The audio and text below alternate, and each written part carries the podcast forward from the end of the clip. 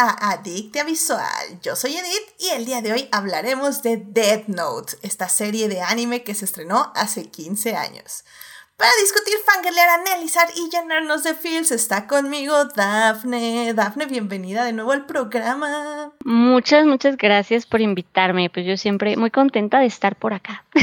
Eso, caray. Sí, sí, sí. Dafne ya inició de nuevo su racha ganadora de Adictia Visual. Se tuvo una pausa, pero ya la volvió a iniciar. Así que muy bien. Muchísimas gracias por venir, Dafne. También está aquí con nosotros Gabriel. Gabriel, bienvenido de regreso a Dictia. Hola, mucho gusto. Es un placer otra vez estar de vuelta. Excelente, muchísimas gracias por venir. Y pues como tenemos casa llena, también aquí está Tania, que también tiene racha ganadora en Adictia Visual. Hola, Tania. Hola, hola, como pueden ver, es el año de Tania, así que van a tener Tania, Tania y más Tania. ¡Let's go! claro que sí, muy bien, muy bien. Y pues está aquí de regreso a Tictia Visual, está Uriel. Uh. Uriel, bienvenido de regreso, ¿cómo has estado? Bien, acá, gozando de la vida. Muchas gracias por invitarme, este, ya mi racha ganadora, este, está retomando su nivel, o sea, creo que va a ser el año en que más invitaciones tenga en décadas. Excelente, muy, muy bien. En décadas. ¿Has recibido más invitaciones a Dicta Visual que fiestas de la preparatoria? that's, that's, eh, eh, para, mí sí, para mí sí. Mira, depende de tu punto de vista, eso puede ser un trauma o no. Puede ser una bendición también. Así que lo descubriremos en algún momento. Este no es el, el programa de psicoanálisis, así que pero a veces así. termina siendo. A veces así termina siendo, efectivamente. Oh, sí. Oh, sí. Flashback. Inserten flashbacks. Pero bueno. Pues muchísimas gracias por venir y pues ya saben, querido público, que si se quieren unir a la conversación, estamos en Twitch los lunes a las 9.30 de la noche y el miércoles estamos ahí en el chat de YouTube, básicamente volviendo a analizar el programa de hoy a las 9 de la mañana. Muchas gracias a nuestros mecenas Juan Pablo Nevado y Saulo Tarso por patrocinar este bonito programa en Patreon. Ya saben que si quieren ser adictas como ellos y tener múltiples beneficios, vayan a Patreon a suscribirse. Y bueno, querido público, antes de hablar de esta increíble serie, que si no la han visto, no se preocupen, vamos a hablar sin spoilers como para que sepan más o menos de qué es y para que se les antoje ir a verla a Netflix. Eh, pero bueno, primero, antes, evidentemente, tenemos que salvar lo que amamos.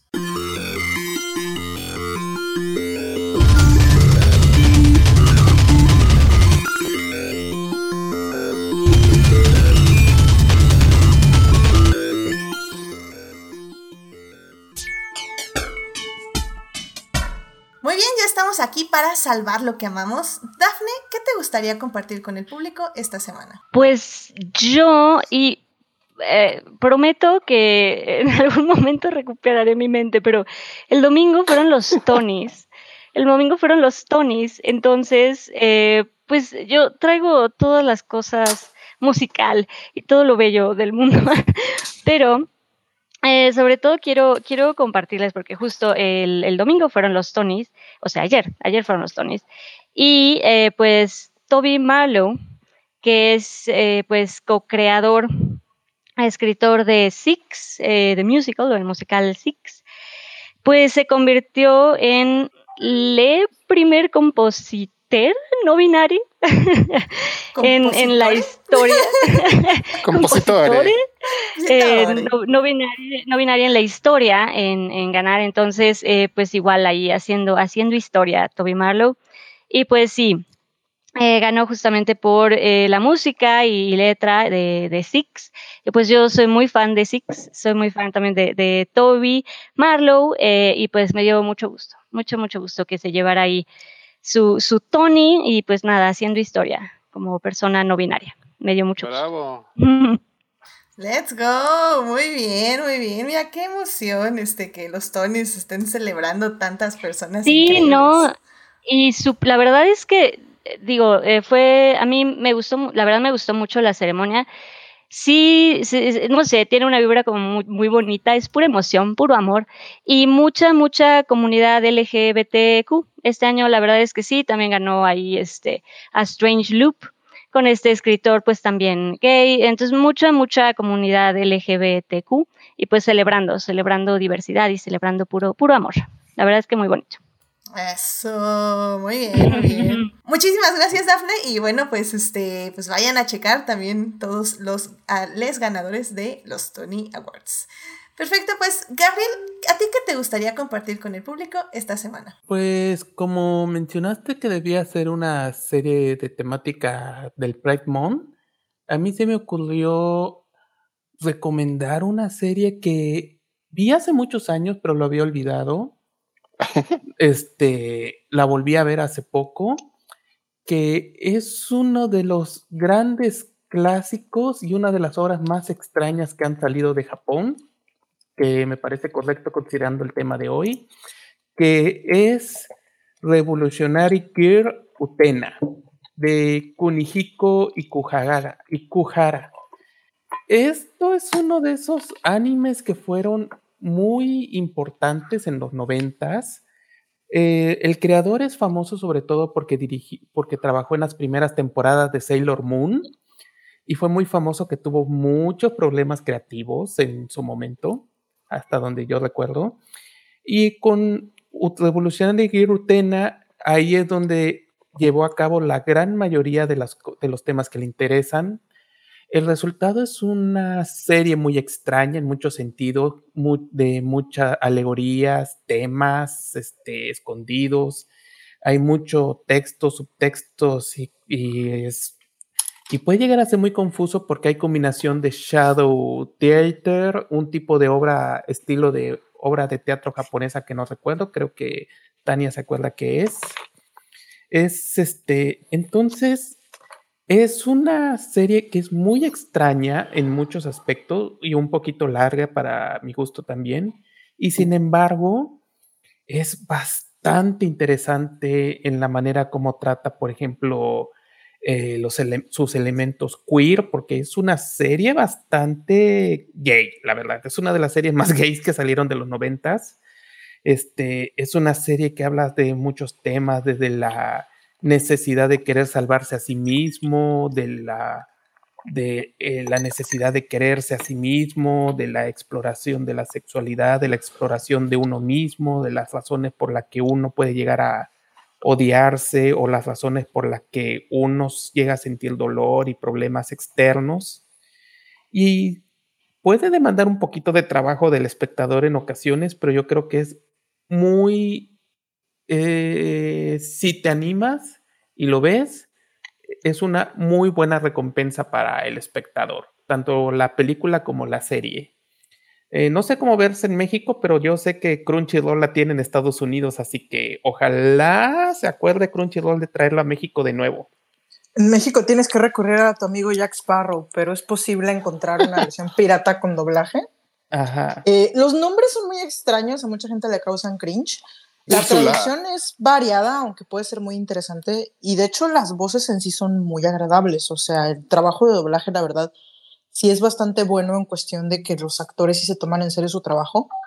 La traducción, hay gente que podría estar en desacuerdo, pero lo que es, por ejemplo, o sea, escuchar que las voces que no, no están no están actuando como una obra de secundaria, o sea, es un, es, es un trabajo, están haciendo un trabajo profesional y los actores son voces que les quedan bastante a la serie pero pues también se puede oír en japonés, ¿verdad? También con tu amigo Jack Sparrow o, las, la, o la puedes mandar pedir a Estados Unidos por parte de Nozomi, obviamente solo en inglés y en japonés. Eh, la verdad yo no vi la versión doblada, o sea, vi como tres o cuatro episodios en la época del Canal 5, que ya hay hace 20 años, más. no, ya llovió. La pasaron, la pasaron según me, dicen, la pasaron completa en el Unicable, pero yo nunca la vi completa. Yo llegué hasta el puro inicio del último arco y de ahí se cortó.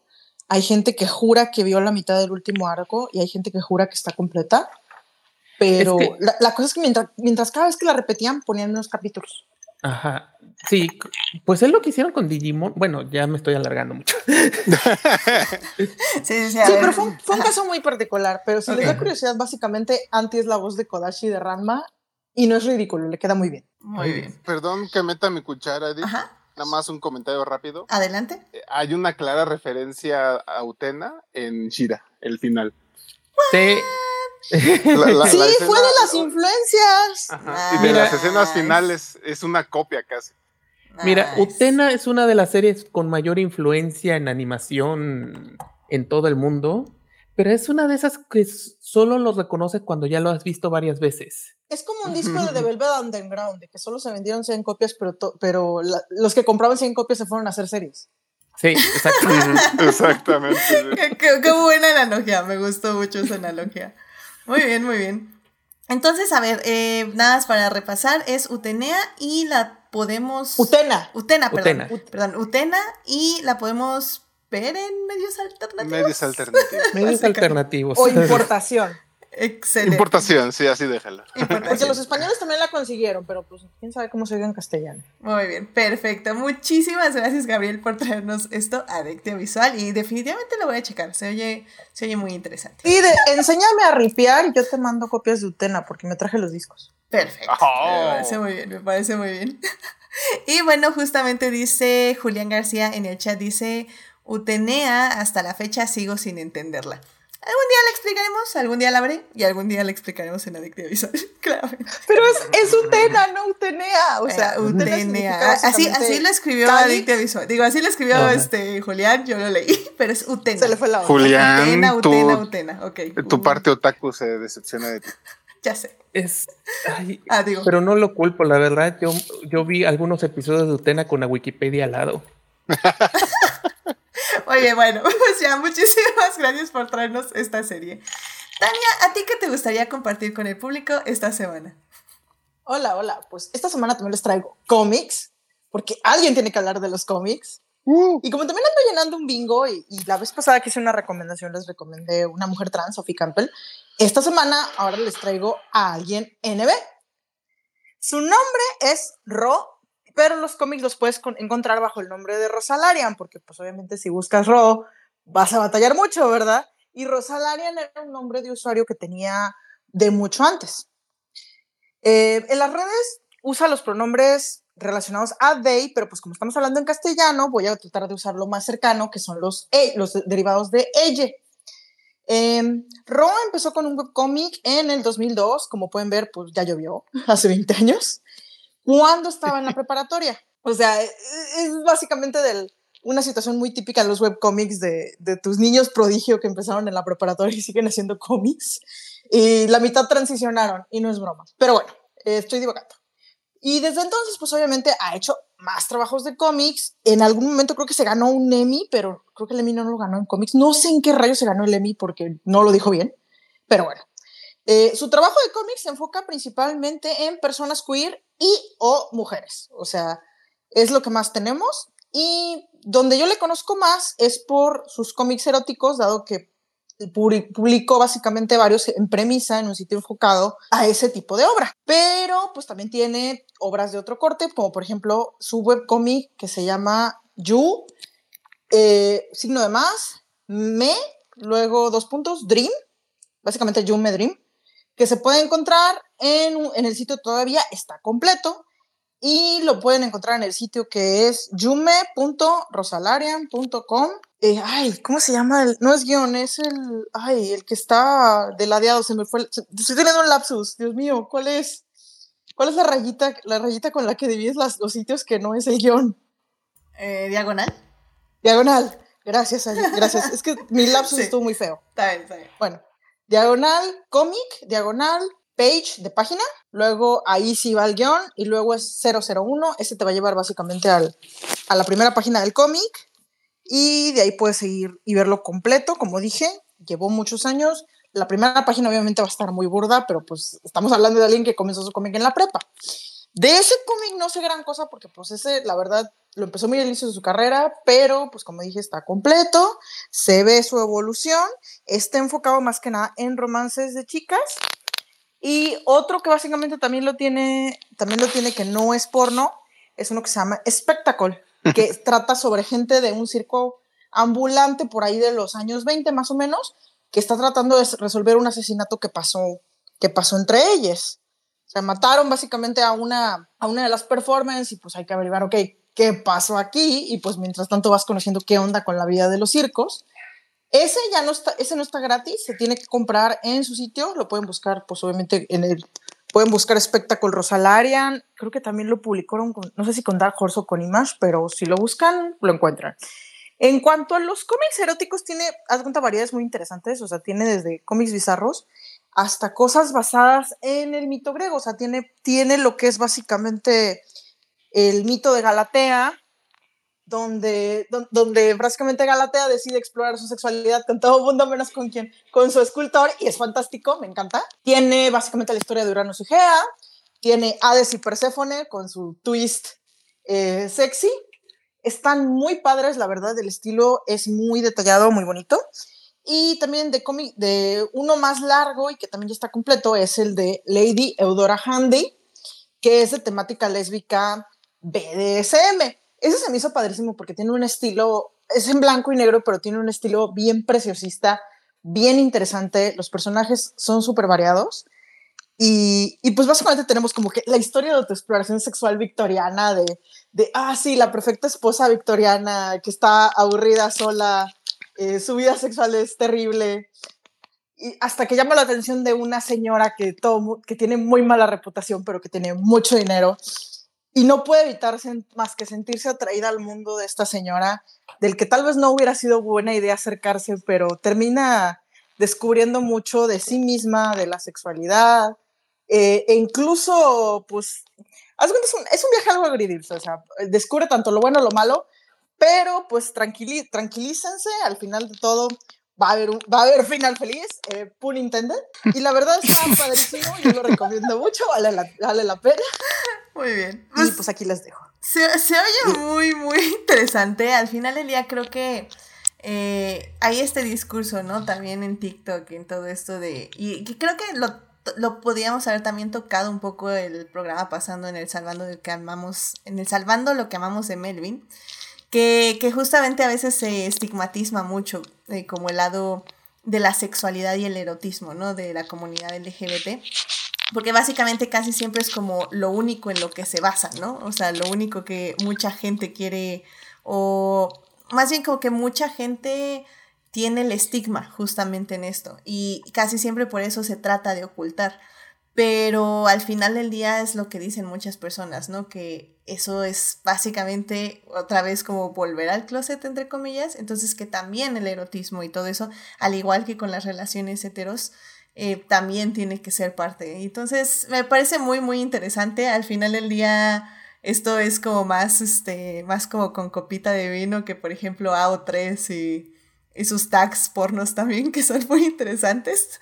Así que nos lo... Ah, no, no, no crean, no todo sofisticación. O sea, tiene, tiene, entre sus cómics temáticas que básicamente podrían salir de cualquier tag extraño de la OE3. Yo, sé que, el, sé que el, de Lady Aurora lo hizo sonar muy clásico, pero, pero no, o sea, a, Rosa, a le gusta divertirse y le gusta que su audiencia también se divierta, o sea pero, pues, digo, a la hora de la hora las descripciones suelen ser muy, ayudan mucho como para saber si este cómic va a ser chusco, serio, pero eso sí, casi siempre todo, todos los eróticos prometen y cumplen. Excelente. Pues me parecen grandes recomendaciones. Evidentemente vamos a buscar todo, todo esto. Y pues muchísimas gracias por recomendarle, Tania. Claro que sí. Uriel, ¿a ti qué te gustaría compartir con el público esta semana? Eh, bueno, pues este, de mi parte les voy a hablar un poquito del, de ese Pride. Es una antología que comenzó su publicación el año pasado, precisamente en junio, eh, que trataba de abordar historias relacionadas a personajes eh, de la comunidad LGBT eh, y pues también tratar de darle un poquito de espacio a los creadores, ¿no? Que son miembros de esa comunidad. Fue pues bien recibido el año pasado y este año pues vuelve a publicarse esta antología de historias y hay una en particular que es la que quiero mencionar es una especie de cómic, eh, mini cómic, ¿no? Este autobiográfico de una personalidad del ámbito de los cómics, bueno, del, del entretenimiento, ¿no? Este lo escribió el actor de voz de Batman, de la serie animada de los noventas, Kevin Conroy. Él es abiertamente gay. Está dibujado por, ay, no me sé su nombre, Jay Bone. Y bueno, pues es una historia pues muy introspectiva, muy conmovedora. Nos platica pues de su vida, ¿no? De pues de sus inicios como actor, de todo lo que batalló, ¿no? Por, por este, crecer, pues sí de por sí, ¿no? Hoy en día es complicado crecer en la época de los 50, 60, estar trabajando en los 70, este, vivir de, de cerca, literalmente de frente de aquella eh, epidemia tan horrible de SIDA, ¿no? De los 80. Él, él, cuenta cómo, pues literal, veía cómo sus amigos pues iban desfilando hacia, hacia los funerales, ¿no? O sea, casi cada fin de semana enterraban a alguien. Y pues él provenía de una familia pues enteramente católica, ¿no? Y además muy problemática, o sea, él estaba atravesando por la, el divorcio de sus padres, su papá era alcohólico, empedernido, su hermano tenía esquizofrenia, entonces pues, pues pobre, ¿no? O sea, sufría por todos lados y además pues su identidad pues estaba pues ahí en conflicto, ¿no? Y pues nos platica varios pasajes de su, de su vida más que nada ya adulta, de cómo a pesar de que en realidad pues él no, como tal no lo ocultaba, pero pues tampoco hablaba abiertamente de eso, ¿no? Y pues sí menciona cómo, si bien públicamente la gente pues no sabía, pero en la comunidad de actores pues se sabía, ¿no? y pues tenía que soportar malos tratos, le, decían usualmente esa palabra tan fea en inglés que no, yo creo que mejor no digo, pero empieza con F, para referirse a, alguien gay, ¿no? Allá despectivamente. Y pues, pues eso le dolía mucho, ¿no? Y lo incomodaba. Y pues, pues eh, incluso por simplemente hecho de ser gay, pues perdía papeles. Nada más por eso, cuando se enteraba el, el, el director o no sé. Entonces, pues, y pues de repente pues le cayó esta oferta, ¿no? De ser la voz de Batman. Es un personaje pues, que pues él realmente no conocía mucho, ¿no? Y decía, pues, ¿cómo me voy a relacionar con esta, este personaje, ¿no? Tan, tan raro, tan, tan, este, tan diferente, ¿no? A lo que él acostumbra. Además, él no solía actuar, ser actor de voz, ¿no? Como tal. Y entonces, pues, le ofrecieron el papel, le platicaron todo y dijo, pues, déjame lo analizo, ¿no? No tan entusiasmado y pues leyó sobre el personaje y todo. Y bueno, este, si me permiten, voy a leer la última página. La voy a traducir porque pues obviamente mi, mi my, my, pronunciation no es very good. Entonces voy a tratar de leerlo rápido. Dice que pues empezó a pensar, ¿no? Este, se informó de, la, de situación que vivía sobre todo Bruce Wayne, ¿no? De niño, cuando sus padres pues fueron asesinados en frente de él. Y, él menciona, ¿no? Y me imaginé a mí mismo como el joven Bruce atestiguando cómo mis padres eran atacados enfrente de mí. Me vi a mí mismo viendo a mis padres este, eh, tirados en el suelo, ¿no? Llenos de sangre en la, en la suciedad del callejón del crimen. Dice, y me vi a mí mismo viendo a mi padre eh, tirado en una cama, de borracho, en una piscina de su propia sangre seca. Como Bruce, lo sostuve, lo le di confort con mis brazos y como Kevin eh, lo acuñé en, a, mi padre ensangrentado mientras él se aferraba a la vida. Como Kevin, sostuve a Chris, su hermano, lo acuñé mientras él las voces plagaban su cabeza y, gritaba. Como Bruce, me sentí desorientado y perdido, no seguro de mi identidad, y si mis mientras mis padres fueron cruelmente arrancados de mí, me sentí desorientado y perdido como un actor cuya identidad estaba siendo arrancada de mí. ¿Fue acaso mi rostro público o fue mi rostro privado? ¿Acaso habré hecho muchas promesas? Mi corazón se aceleraba. Sentí como mi cara se enrojecía, mi respiración se hacía más profunda y empecé a hablar. Una voz que no reconocí salió de mí, era seca, era retumbaba, era muy grave un, sonido que, eh, ¿cómo se dice? Que sacudió mi cuerpo. Parecía un rugido de años de, de frustraciones, de confusión, de, de, negación, de amor. de deseo. ¿De deseo de qué? De un ancla, de una sensación de, de seguridad, de identidad. Sí, puedo relacionarme con esto. Es un terreno que conozco bien. Sentí como la voz de Batman salía desde mí. De, de, ¿cómo se dice? Desde lo más profundo de mí. Y fue como el hecho de interpretar este personaje le ayudó a él mismo a, a superar ¿no? sus, sus traumas y, y, como él dice, ¿no? lo usó como un ancla para, pues, para superarlo y, y seguir, salir adelante.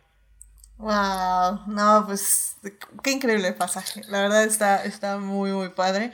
Es Kevin Conroy, ¿verdad? ¿Correcto? Ay, wow. Sí, no, qué, qué bonito. Muchísimas gracias por compartirnos ese pasaje y pues ahora sí que sí, como, como cada persona va superando, ¿no? Sus propios obstáculos y va poco a poco pues saliendo adelante, como quien dice, ¿no? Pues muchísimas gracias, Uriel, por compartir esto con el público y pues con nosotros también. Bueno, pues ya para cerrar esta bonita sección, eh, querido público, eh, yo nada más les iba a hablar rápidamente de un TikToker, porque TikTok es lo máximo, ya saben. y nos rejuvenece a todos. Nos rejuvenece. sí, es un TikToker que yo creo que debe tener como nuestra edad, básicamente. Bueno, mi edad al menos o un poquito más. Oh, sí, sí, yo sé, millennial, pero eh, la verdad es que sí es su contenido. los, los niños nos van a tratar como, como nosotros tratamos a los, a los mayores en Facebook. Ya van a decir, ay, ya se arruinó TikTok porque llegamos nosotros. De hecho, ya lo dicen, pero no importa, porque este cuate hace contenido muy amigable para la generación Z. Son TikToks muy cortos. Eh, muy concisos y como muy, este, muy bien redactados. Y básicamente lo que hace es poner noticias LGBT. Eh, casi siempre de Estados Unidos, pero luego también mete algunas internacionales, algunas buenas, algunas malas, entre noticias, datos curiosos, eh, figuras históricas que no sabían que eran LGBT, etc, etc. Y creo que lo hace muy, muy bien. Su nombre es Josh Helfgott. Eh, se los voy a dejar ahí, ya saben, en los posteos para que lo vean. Y, y, bueno, pues la verdad es que vale la pena. O sea, al final del día luego a mí sí me sorprenden justo esos posteos que pone luego de... Eh, ¿A que no sabías que estas tres figuras eran LGBT? Y te dice William Shakespeare y yo... El Doctor Jueza me lo enseñó, así que no hay problema. Este, John, John F. Kennedy, ¿qué? Eh, sí, entonces, o sea, hay, hay cosas que, y luego, si quieren, porque como digo, sus videos son muy cortos y muy concisos, pero luego, si quieren, pueden en el mismo TikTok, así poner, no sé, John F. Kennedy gay o algo así, y les va a salir seguramente un video de alguien explicando eso a fondo y por qué sí es cierto, etc. etc. Entonces, creo que este, es muy, muy valioso eh, justamente estas tipo de personas en TikTok eh, y en otros medios para jóvenes, sobre todo ahorita creo que en Estados Unidos que están todos estos problemas conservadores y que por ende nosotros también aquí en, nosotros también aquí en México los tenemos, aunque sea menos mediático, pero también tenemos problema de mucha homofobia, sobre todo en la política y, y creo que también este tipo de figuras anima a la gente joven ya meterse más en la política y a, a, nosotros también, gente que pues a mí igual me cuesta mucho trabajo entenderlo en el aspecto de que sí importa que estemos ahí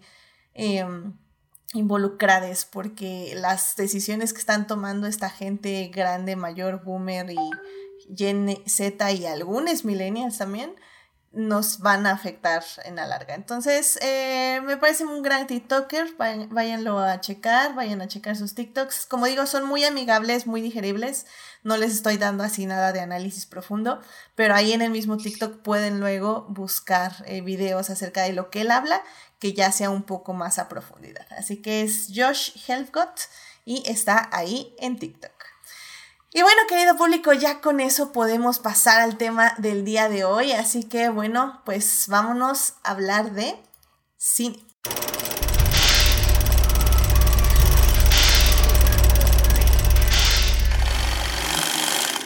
Muy bien, pues ya estamos aquí para hablar de series y en esta ocasión vamos a hablar de Death Note. Esta serie se estrenó en el 2006 y se terminó en el 2007. Eh, consta de 38 capítulos, si no mal recuerdo, es que acabo de perder justamente ahorita mi hojita con todos mis datos. El acordeón. Son 36 capítulos, si mal no recuerdo. Perfecto, son 36 capítulos entonces, eh, de 20 minutos cada uno. Entonces realmente es una serie que es muy amigable en ese aspecto. Ahorita vamos a hablar más de ello. Y bueno, está basada en un manga del mismo nombre y luego fue adaptada a serie. Y bueno, pues justamente para hablar de ella, en la primera parte vamos a hablar de la serie sin spoilers, les vamos a, se las vamos a intentar vender un poco por si les interesa y la quieren ver. En la segunda parte ya vamos a hablar con spoilers de todo lo que pasa dentro de la serie y por qué eh, atrapó a tanta gente en un inicio. Y en la segunda parte, en la tercera parte, perdón, ya vamos a hablar del legado y pues de todo lo que sucedió después de su estreno. Así que bueno, pues sin más, vámonos a la primera parte. It is not a donut hole, but a smaller donut with its own hole. And our donut is not a hole at all. Muy bien, ya estamos aquí en la primera parte para hablar de Death Note, esta serie anime que se estrenó hace 15 años y que por cierto pueden ver en Netflix. En Netflix está toda la serie, está en su idioma original y también está doblada en diferentes idiomas por si no les interesa, como siempre, yo recomiendo que la vean en su idioma original.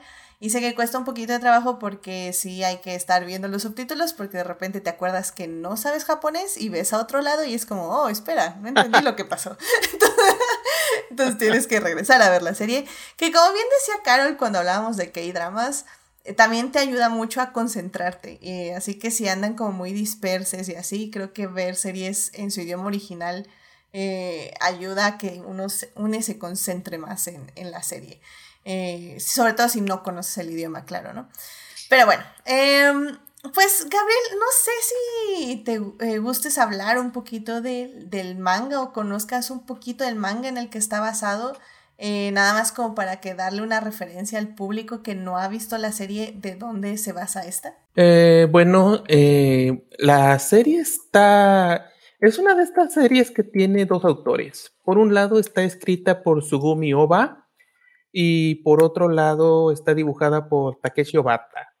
La dupla de Oba y Obata es una dupla que ha demostrado ser muy exitosa porque aunque no han trabajado los dos juntos más que en tres ocasiones, en las tres, al menos en dos de ellas sí ha sido muy exitosa. Su primera colaboración fue precisamente Death Note. Luego hicieron Bakuman, que tiene un tono y una. Es un tono completamente diferente a Death Note. Y luego trabajaron en otra serie llamada Platinum M, que no recomiendo ver para nada porque es. es digamos que es todo lo contrario a Death Note en cuanto a calidad. Entonces, Death Note, Note es un manga muy particular porque salió en lo que era la revista Weekly Shonen Jump, que para quien la conoce es una de las revistas más competitivas que hay en Japón, si no es que en todo el mundo.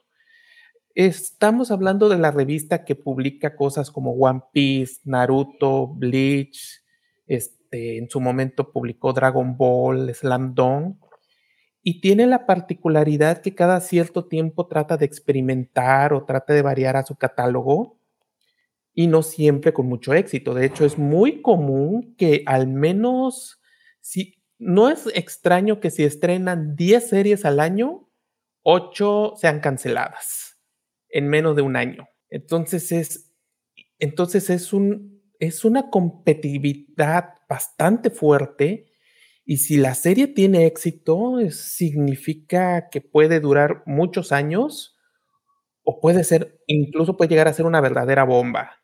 Y el caso de Death Note fue una completa bomba, porque hasta para los estándares de la Shonen Jump, de la Weekly Shonen Jump, fue un mega hitazo. Eh, aunque fue un run corto, porque en realidad fue un run corto para los estándares que puede llegar la revista, Solo tuvo 108 capítulos oficiales en un periodo de tres años, algo muy raro que ocurra en la Weekly Shonen Jump si es un manga como de este tipo, pero en menos de, en ese periodo vendió más de 30 millones de ejemplares, al menos en Japón. O sea, 30 millones de ejemplares es muchísimo. O sea, es este, yo creo que la mitad de las editoriales en Estados Unidos matarían a toda su familia nada más por la mitad de esas ventas en uno solo de sus títulos. Si Batman vende 300 mil copias en un solo mes, le fue bien. Exactamente. Entonces, aquí estamos hablando que con solo 12 tomos y, un, y uno más, que serían 13, que ya sería un, un agregado que se hizo, vendió 30 millones de ejemplares y se sigue vendiendo.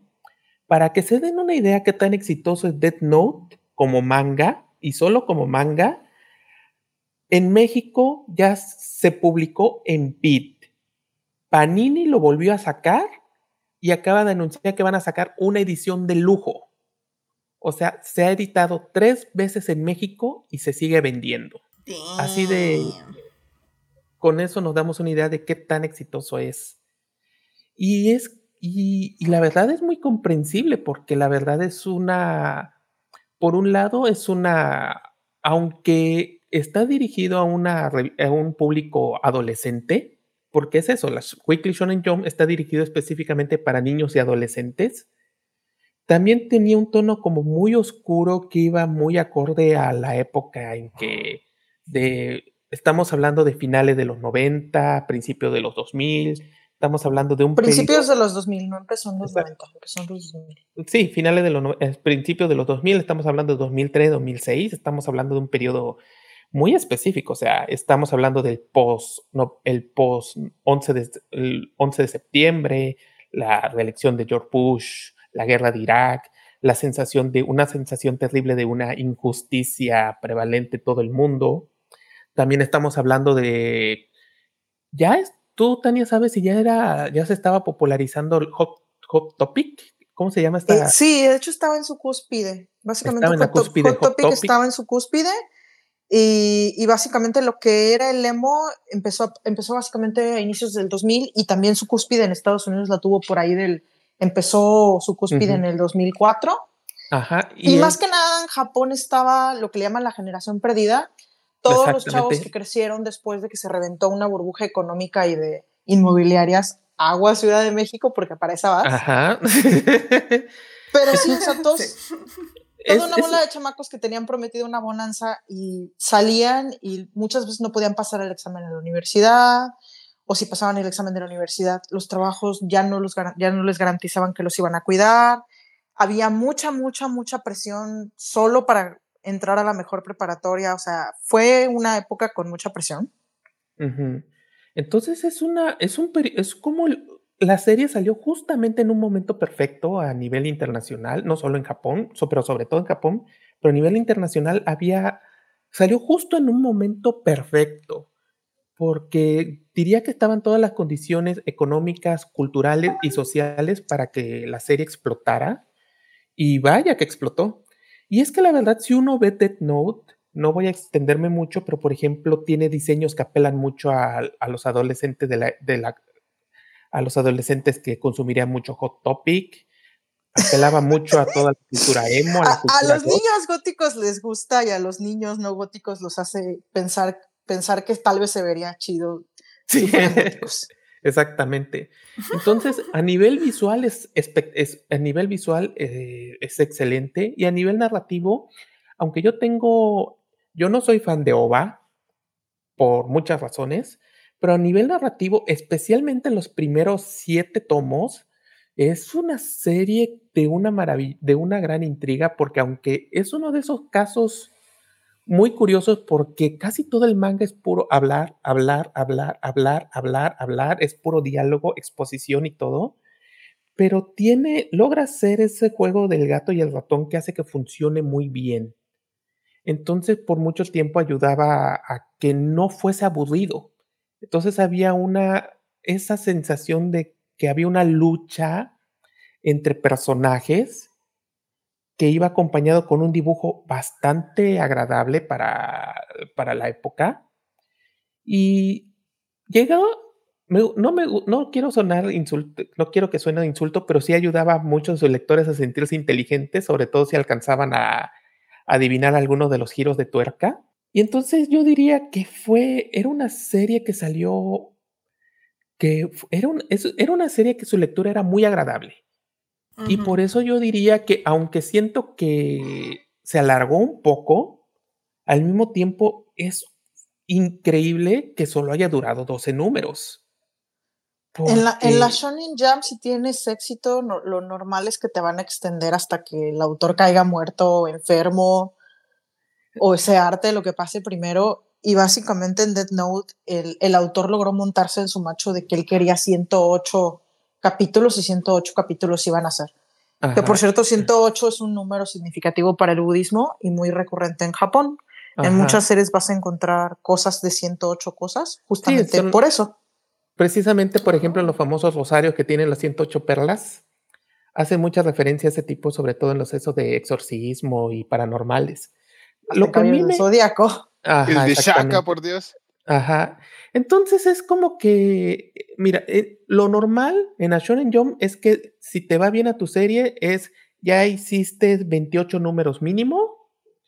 Si hiciste 30, 40 números, no te sorprendas porque eres un megajitazo. Hay casos donde puedes durar este, o sea, digamos Digo, 50 números ya se considera ya se considera muy ambicioso y solo los que tienen más paciencia pero digamos que es normal que, que los, las series suban arriba de 20 volúmenes, fácilmente. Ajá. Digamos que entre 20 y 40 es lo normal. En la, en la Weekly Shonen Jump si eres un megajitazo.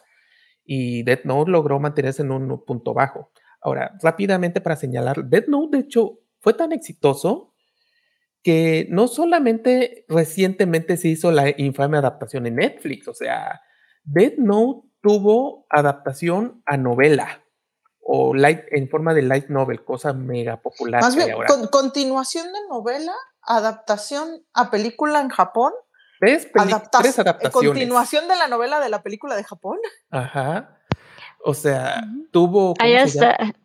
Ahí está un musical de Death Note. Hay un musical. Pero, pues, en Japón tiene teatro musical, o sea, eso ya es normal. ¿Dónde? Eso es ya, normal. Ahora, se cancela el programa, voy a ver el musical de Death Note.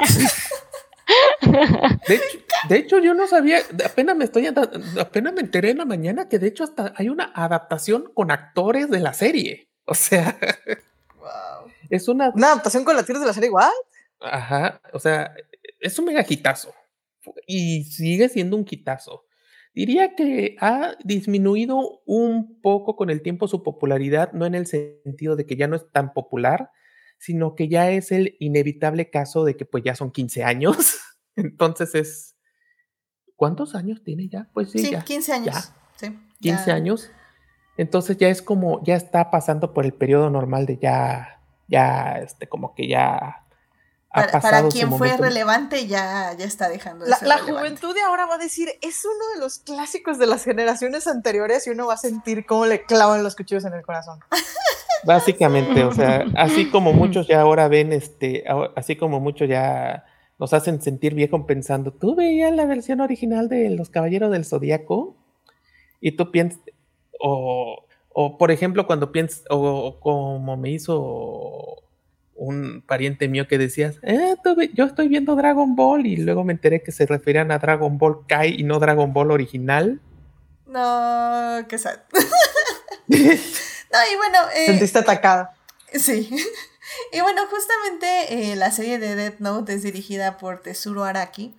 Y, y, ah. bueno, eh, yo creo que lo que, si alguien del público no ha visto Death Note, yo creo que ya se está preguntando, bueno, ¿y de qué frega? O sea, tuvo mucho éxito el manga y está todo eso, las cifras me parecen impresionantes, pero ¿de qué demonios se trata Death Note? Entonces, Daphne, ¿por qué no nos dices em, un poco acerca de qué se trata Death Note, así sin muchísimos spoilers, porque creo que algo tiene razón Gabriel que esta serie tiene vuelta de tuerca casi por capítulo. Bueno, no, cada tres capítulos tiene una vuelta de tuerca. Es muy impresionante lo que hacen. Pero háblanos un poquito de qué trata la serie y pues cuál fue tu primera impresión cuando la viste. Pues sí, digo, así como rápidamente, trata así como para no, pues sí, si no la han, la han visto, pues Es, eh, básicamente se centra en, Light Yagami, que es un, estudiante, y pues un día se encuentra este, este cuaderno, esta libreta, pues es el, el Death Note, y básicamente de ahí empieza todo. y de ahí, o sea, de, ahí empiezan los spoilers. o sea, podemos decir que hace la Pero bueno, en esta libreta, en esta libreta, básicamente, pues sí trae ciertas indicaciones de. Digo, esto viene en la sinopsis, creo que no, no se arruina tanto, pero sí, básicamente en esta libreta, en Death Note, en este Death Note, pues eh, básicamente trae ciertas indicaciones como muy específicas de pues sí, básicamente si escribes eh, algún nombre en esta libreta, pues esa, esa persona a la que apunta, a la que anotas, eh, muere, ¿no? Tienes esta, te da esta capacidad de, matar a alguien escribiendo el nombre en esta Death Note, en esta libreta. Y pues sí, ya de ahí, pues esto, este, pues sí, toda la, historia parte de ahí, en que a partir de que Light Yagami se encuentra esta libreta y pues el conflicto que va a pasar, y pues ya vean, vean la serie. Pero yo, yo me acerqué a Death Note por Ah, mi primo, mi primo. Dos segunditos, perdón, perdón, Daphne. O sea, creo que, mira, vamos a nada más a complementar que Light decide usar la libreta, decide usarla para castigar criminales y alguien va a intentar detenerlo porque dice que está moralmente mal andar matando gente. Lo cual es debatible en esta serie. ya, en el chat, Jorge Arturo ya, ya está poniendo este, porque que si ya empezamos a hablar de por qué Light tenía razón, efectivamente hay mucho debate acerca de ello. Creo que vamos a entrar más en la segunda parte. pero, pero digamos que esa va a ser la trama. Alguien va a intentar detener a Light y Light va a intentar no detenerse, básicamente. sí, ok. Pero ahora sí, perdóname. ¿Cuál fue tu experiencia con Death Note? Este, eh, no, yo, este, básicamente mi primo me, pues me recomendó mucho Death Note. En aquel momento me acuerdo que me dio los, unos DVDs, todo legal, todo súper legal siempre. Eh, me acuerdo que me dio unos DVDs y yo, este, y pues me prestó la serie básicamente y me clavé y la vi toda, o sea, creo que fue maratón para ver todo Death Note. Y pues eh, me, me, atrapó justamente, digo, ya lo comentaremos eh, justamente más adelante, justamente a mí lo que me gusta es esto que propone la serie, este conflicto de, pues sí, este cuestionamiento de, bueno, y uno, ¿qué, qué haría si te encuentras pues con esta Death Note, ¿no? Si, si de repente se te diera este, pues este, mm, pues esta maldición o poder, como quisiéramos eh, verlo, pero ¿qué harías, no? Como este dilema moral y esta lucha entre bien y el mal que está como muy retratada, eh, creo, en, en, en, Death Note. Y pues sí, básicamente eso es lo que a mí me, me intrigó. Y obviamente los personajes y, y que vamos conociendo, pues sí, nos vamos clavando en, este, en esta persecución de, pues si si van a encontrar o descubrir o no, o detener o no a, Light. Y pues es, es, muy, es, te atrapa. La verdad es que es una serie que sí te, que sí te atrapa en los primeros capítulos y ya te, te clava. Bueno, al menos a mí me pasó que sí me clavé y me la venté toda.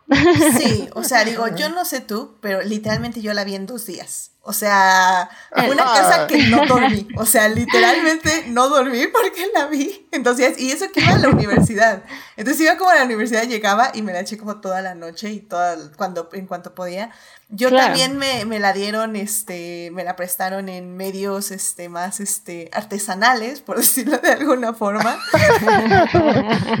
sí, sí, sí, este, así, así era antes, es que no había Netflix en ese entonces, así que, querido público, es que Netflix era una cosa que tenían en Estados Unidos donde te, renta, donde te rentaban. sí, no digan que había Blockbuster. O sea, y, en Blockbuster no tenían anime. Así que. Correcto, correcto. era buscar la forma, eran, eran medios alternativos. Life finds the way. Entonces, eh, sí, o sea, y ahorita que volví a hacer el rewatch estas semanas, sinceramente me, me, sorprende mucho el ritmo que tiene la serie y el nivel de, como bien decías, eh, Gabriel, o sea, que sí te hace eh, sentirte inteligente en el aspecto de que sí estás continuamente tratando de adivinar cuál es el siguiente paso de Light para que no lo atrapen y cuál es el siguiente paso de su archienemigo, en este caso se llama L, L, este, eh, para atrapar a este personaje, ¿no? Y que ninguno se conoce y que están así como persiguiéndose y, o sea, creo que la serie en ese aspecto es muy, muy, muy entretenida y es muy fácil que te piques para a ver qué pasa en el siguiente, a ver qué pasa en el siguiente, a ver qué pasa en el siguiente. Y ya que ves, ya son las 4 de la mañana. Porque aparte son tan pequeños los, este, son tan pequeños los episodios, duran 20 minutos, que dices, ay, otros 20 minutos, ¿a quién le va a hacer daño? Y otros 20 y otros 20 y ya hicieron 3 horas. y terminas como mero, como mero ciego de creo que, como mero Simpson diciendo creo que estoy ciego. Sí. creo que quiero limpiar el mundo. No, y aparte de eso, creo que también lo que llama la atención, pues justamente son los, los personajes, ¿no? Creo que digo, empezando porque es quien nos amarra la historia, empezando por Light Yagami, pues que es un personaje que al final sí reacciona distinto a como uno, ¿no? Como tú te imaginas o como esperarías que alguien con, con una oportunidad así, pues te van a presentando a este personaje como muy peculiar. ¿no? Y ya obviamente vamos a ir siguiendo sus, sus decisiones y su eh, personaje y su, eh, eh, cómo lo van planteando, pero creo que también los personajes es algo que te va intrigando mucho y que te van atrapando por cómo van reaccionando y por cómo, lo que vas descubriendo de estos personajes. Exacto. Fíjate que es bien interesante, o sea, Light como personaje, porque, o sea, no es un bienhechor, ¿no? O sea, o sea, digamos que puede uno estar de acuerdo o no con, con sus acciones, eso ya será otro debate. Pero él, o sea, pon tú que diga, no, está haciendo el bien, pero no lo hace porque está haciendo, o sea, no, no lo hace como alguien sacrificándose para hacer el bien, lo hace, o sea, literal, él lo dice en el primer episodio, ¿no? Ah, es que estoy aburrido. No, y, esta, otra cosa, quiere ser un dios. Exacto, o sea, es, es eh, eh, en su aburrición, y digamos, bueno, e, este cuate es un súper erudito, ¿no? Es un genio, siempre saca las mejores calificaciones del país y todo. Y está enfocado en ser, pues, un genio, ¿no? Y no solo está aburrido, sino que, o sea, es, su ambición para dejar de estar aburrido es precisamente lo que dijo Tania. O sea, él aspira a ser el dios del mundo renovado que él va a forjar haciendo lo que hace.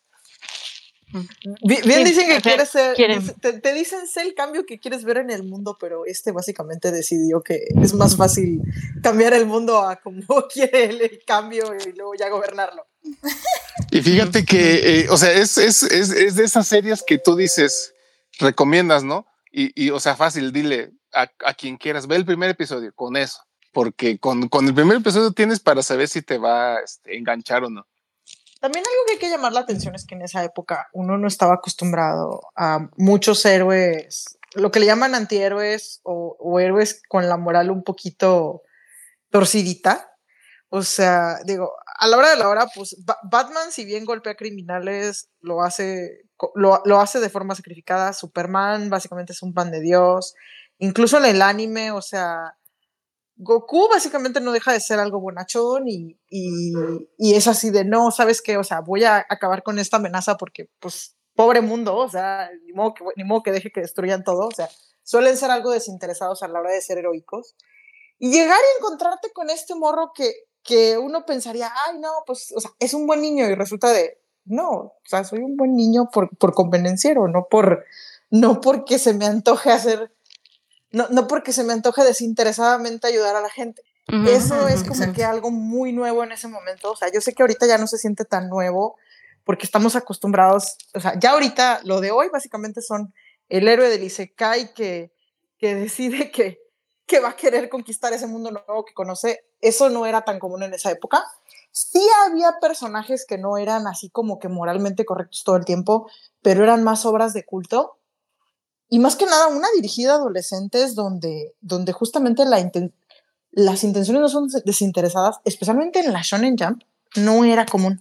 Es, es que hay que recordar quiénes eran los personajes de esa época. O sea, era, los personajes más vendidos eran, eran Luffy de One Piece, Naruto de... ¿Naruto?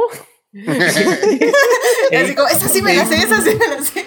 De Bleach, o sea, eso eran los tres mangas más vendidos de la época y eran, sobre todo Luffy, eran básicamente panes de Dios, los mega sacrificados y todo eso. Entonces, un personaje de ese tipo era muy, muy raros. O sea, que quieren, que quieren mucho a ah. sus amigos, que, que, que, o avanzamos todos o, esto no va a funcionar. O sea. La verdad yo siento que hasta el día de hoy no hay personajes así, porque 100% Death Note, su protagonista, el de quien vemos los puntos de vista, quien va a manejar la narrativa, es técnicamente el villano, que igual lo podemos discutir, pero técnicamente en papel es el villano. Y, creo que ahora podemos ver antihéroes y podemos como ver este lado, pero al final del día los antihéroes siguen siendo héroes, no son villanos. Digo, vamos a mencionar la terrible película de Joker y decir que, ok, ese es el punto de vista de un villano, pero sinceramente se me hace muy fresa en comparación, por ejemplo, a Death Note. O sea... Incluso... Es que incluso si trato de pensar historias donde la historia se relata desde el punto de vista del villano, creo que el único ejemplo que se me ocurre es el de el de el mm.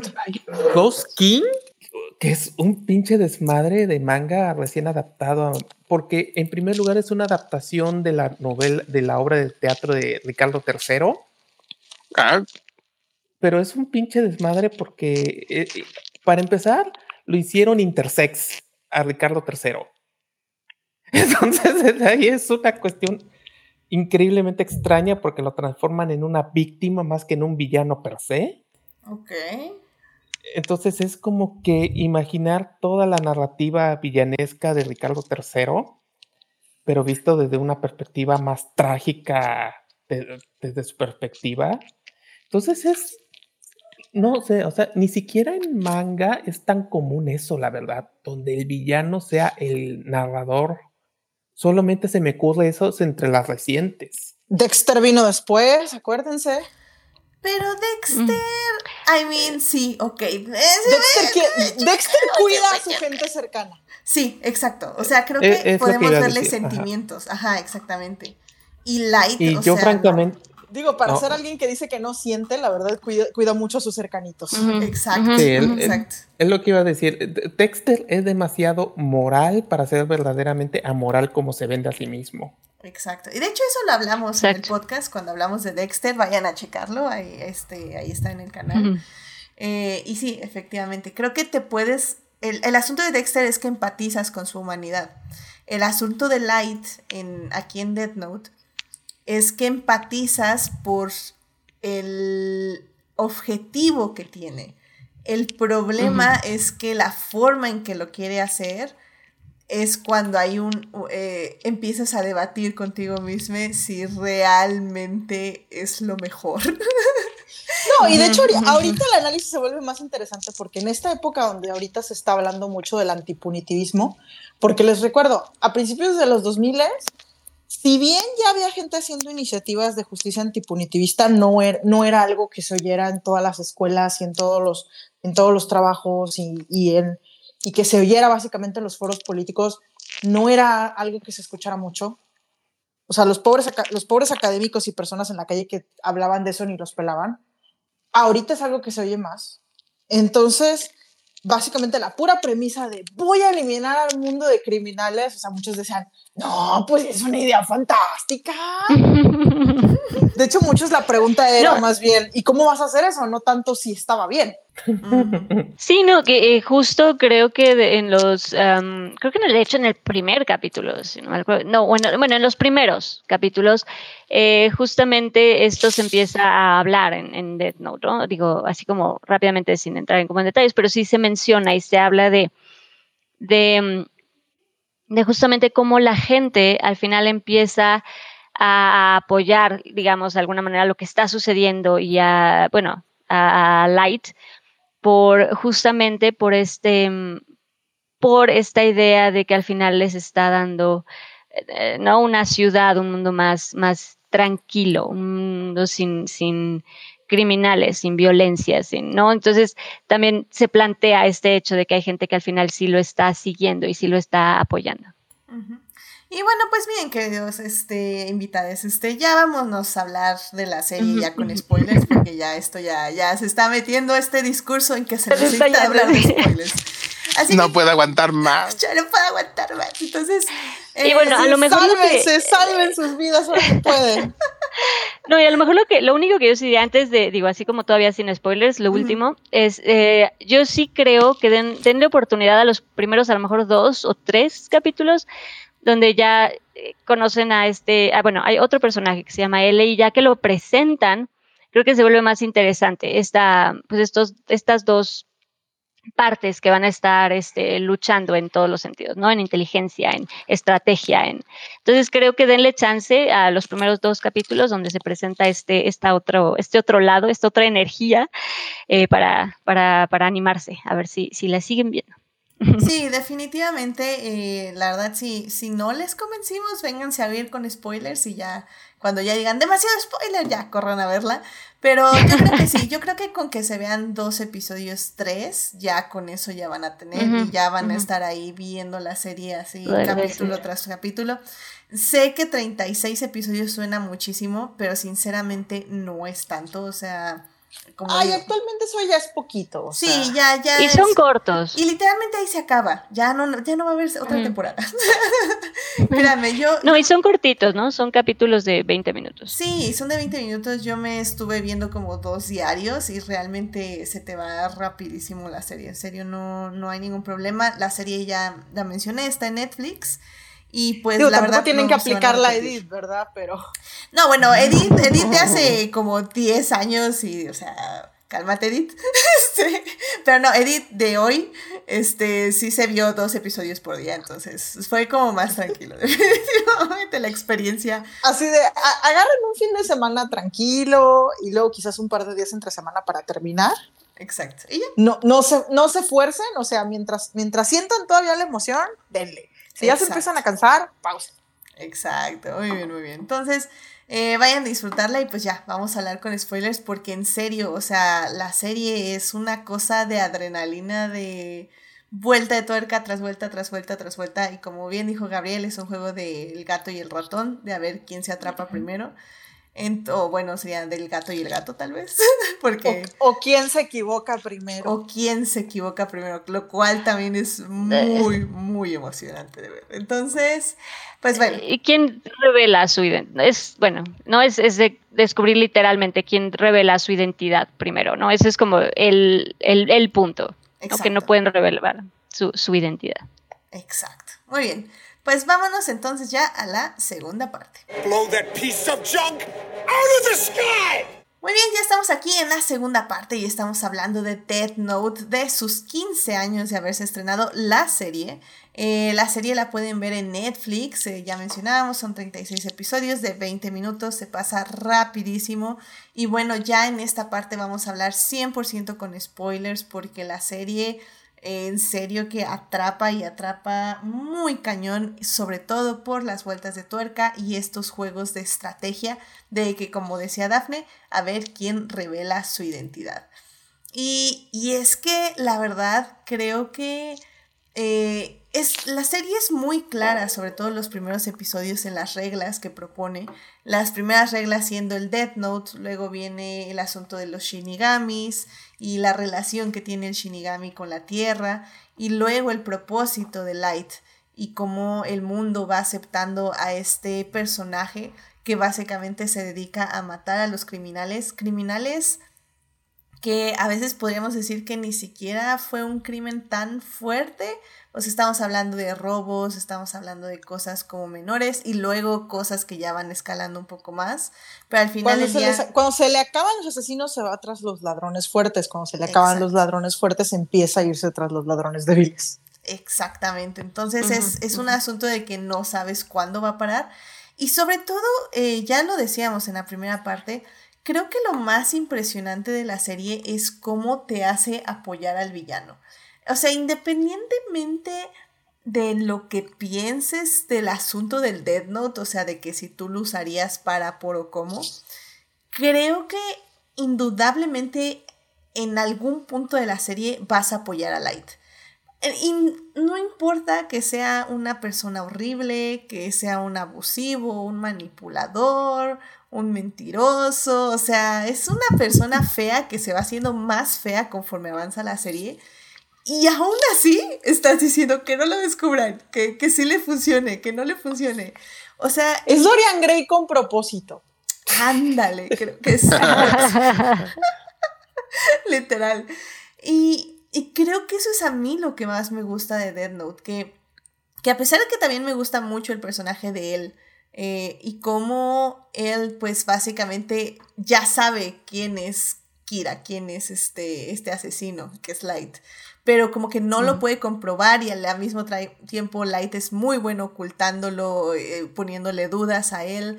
Y que eh, justo es saber quién comete primero el error. Y y hay varias partes que realmente dices, no, es que Light ya valió, ya, ya lo descubrieron, es Kira.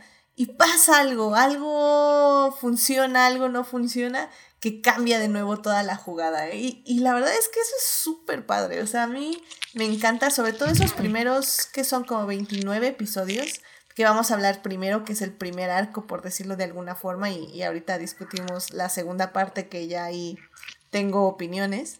Pero los primeros 29 episodios o al menos es una montaña de rosa de, emociones y me encanta la serie por eso y creo que eh, justamente estaba haciendo mi reseña el día de hoy para, digo, el día de ayer para, para el Instagram y no pude poner ninguno de mis momentos favoritos porque mis momentos favoritos realmente son de las vueltas de tuerca más emocionantes. Entonces me decía eh, no, no puedo poner nada, así que ahí les pongo la escena de introducción y vámonos.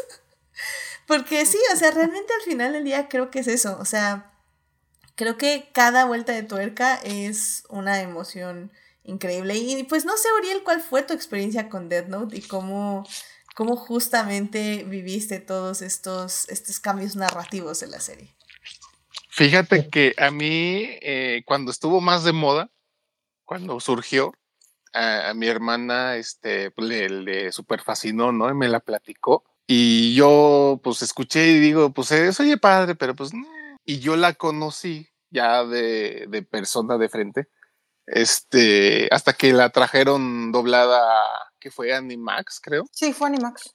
Entonces vi, o sea, de pura chiripa vi el primer episodio y no sabía qué estaba viendo hasta que ya avanzó el episodio. Y no dije, ah, mira, pues esta es la serie que me platicaron. Y te digo que, ah, pues, eh, o sea, a mí me atrapó en el primer episodio, o sea, porque te plantean muy sólidamente todo lo que va a tratar. Y, y bueno, hablando de, de, esto como una serie, Ah, qué padre soundtrack tiene. bueno, no soundtrack, este. Max, eh, Maximum de, Hormone vino a México, fue a Toluca y me pesó mucho no haberlos podido ver. Y. Sí, bueno, sí, el soundtrack es muy bueno, pero eh, el score, o sea, la música de fondo, o sea, esa escena donde lo ves este, que está mate y mante gente, con esa música dices, ah, esto está muy bueno. Da, da mucha atmósfera, es que digamos que eh, si bien en el manga puedes cubrir el asunto con dibujo y diálogos, llega el punto de que en la serie tienes que poner un score que te ponga en esa atmósfera. y, y, yo creo que hay que destacar otro detalle que creo que es la firma del director Tetsuro Araki, que es muy exagerado. La palabra, de hecho, en inglés que se me ocurre, over no sé cómo over the top es increíblemente pues, dile colgado, y no lo digo y no lo digo como crítica negativa. Yo creo que gran parte de la fuerza de la adaptación de Death Note es precisamente porque es over the top. Sí, oye, hay un momento que tú, tú ya después lo piensas y que dices, ay, no, qué, qué jalado, pero o sea, hay una parte muy padre donde, donde dice, ahora mato a una persona con una mano y con la otra me como una papita. Eh, yo precisamente quiero hablar de la infame escena de la papa. Un meme, un meme en su tiempo y con esta razón. o sea, pero aparte es súper épico, o sea, sé, que se oye chistoso, querido público, pero es como súper épico, la, música es como... Entonces como... O sea, empieza básicamente el, el, el coro de... Y ves cómo va subiendo, o sea. Este, muchos, de hecho, si alguno conoce anime reciente, va a reconocer a, a Tetsuro Araki. De hecho, él es el que hizo las primeras tres temporadas de Attack on Titans. Entonces, es increíblemente, ahí muestra mucho dinamismo, mucha excesivo de acción y todo. Pero en Death Note, como no tenía esas opciones, lo compensa con un este, con un storyboard muy exagerado, con movimientos muy exagerados, con un fondo muy exagerado, con un dinamismo exagerado donde usualmente no debería haber dinamismo.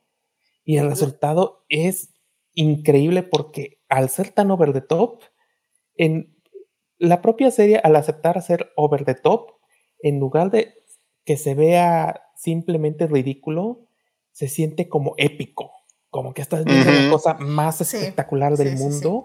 Aunque nunca, fue, nunca fue tan épico ponerse a hacer caligrafía. Exactamente. Exacto.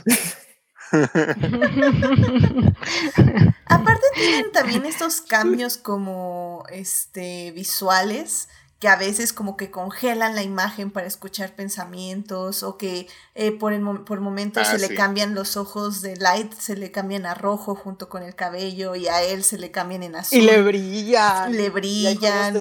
De, sombra y contraste. o e-, estas sonrisas ocultas. Sí, o estas sonrisas ocultas para decir que, le está yendo bien o le está yendo mal. O sea, creo que también todos esos recursos enfatizan muchísimo. Eh, como the stakes, ¿no? Las, las apuestas que están en todo el asunto que está sucediendo, ¿no?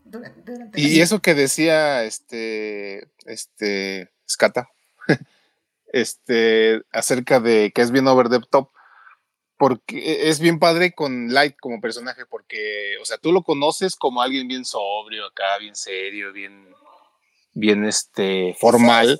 es el estudiante japonés de preparatoria ideal de todos los padres. O sea, es el, de, la gente que dicen, ay, mira, qué chico más serio, qué chico más bueno, sus padres lo han de querer mucho, mira qué orgullosos han de estar de él. de, hecho, de hecho hablan de él eh, cuando, creo que cuando hace un examen, ¿no? Le dicen, mira, este está preparado y destinado para ser el más grande de, todo el país. Es el mejor promedio de Japón, o sea, e, es como que la persona de, con más posibilidades de triunfar en la vida según todos. Pero luego, cuando ves que pierde el control y se pone todo loco, o sea, es, es fascinante ver cómo, o sea, las expresiones de, de disquiciado que pone y, y, o sea, cuando pierde el control y, y, por ejemplo, hay una escena muy padre donde eh, eh, la primera vez que le engatusa a L y lo engaña pensando que lo mata en vivo y entonces tú lo ves como este, va perdiendo el control porque pues, lo está confrontando este L falso. Su, su, cuidadosa máscara de Tom Cruise que tanto trabajo le, le costó fabricar se le cae por un segundo. Sí, y, y, o sea, tú lo ves, o sea, como está temblando mientras escribe el nombre en toda la hoja del Dead Note, del L, no sé qué. Dice, ah, sí, me estás retando, pues te voy a matar. Linda Taylor escribe.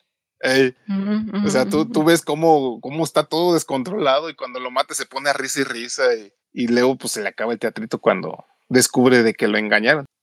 Y que no solo lo engañaron, sino que dio a conocer muchos detalles que él no sabía y que ahora ya sabía y que los va a usar para buscar aquí. Se descuidó, ajá. Sí, efectivamente. Luego también hay una escena de la cual hay muchos memes que luego pueden ver en internet, donde básicamente sale Light con una cara de loco diciendo de sí, yo me comí la última papita.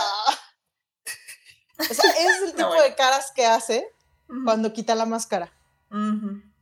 Y es que todo eso se va juntando. A mí me gusta, es bien chistoso porque esos momentos así de todo loco son muy, muy poquitos, muy, muy recurrentes. Entonces siempre es como que en dosis muy, muy chiquitas porque casi siempre es estar así con su cara de serio, así. Entonces cuando llegamos al penúltimo episodio, eh, cuando, llegamos al penúltimo episodio y finalmente la primera mitad del, eh, finalmente el último episodio es como que, pácateles, es como que la explosión emocional, ahí de todos los del personaje de Light.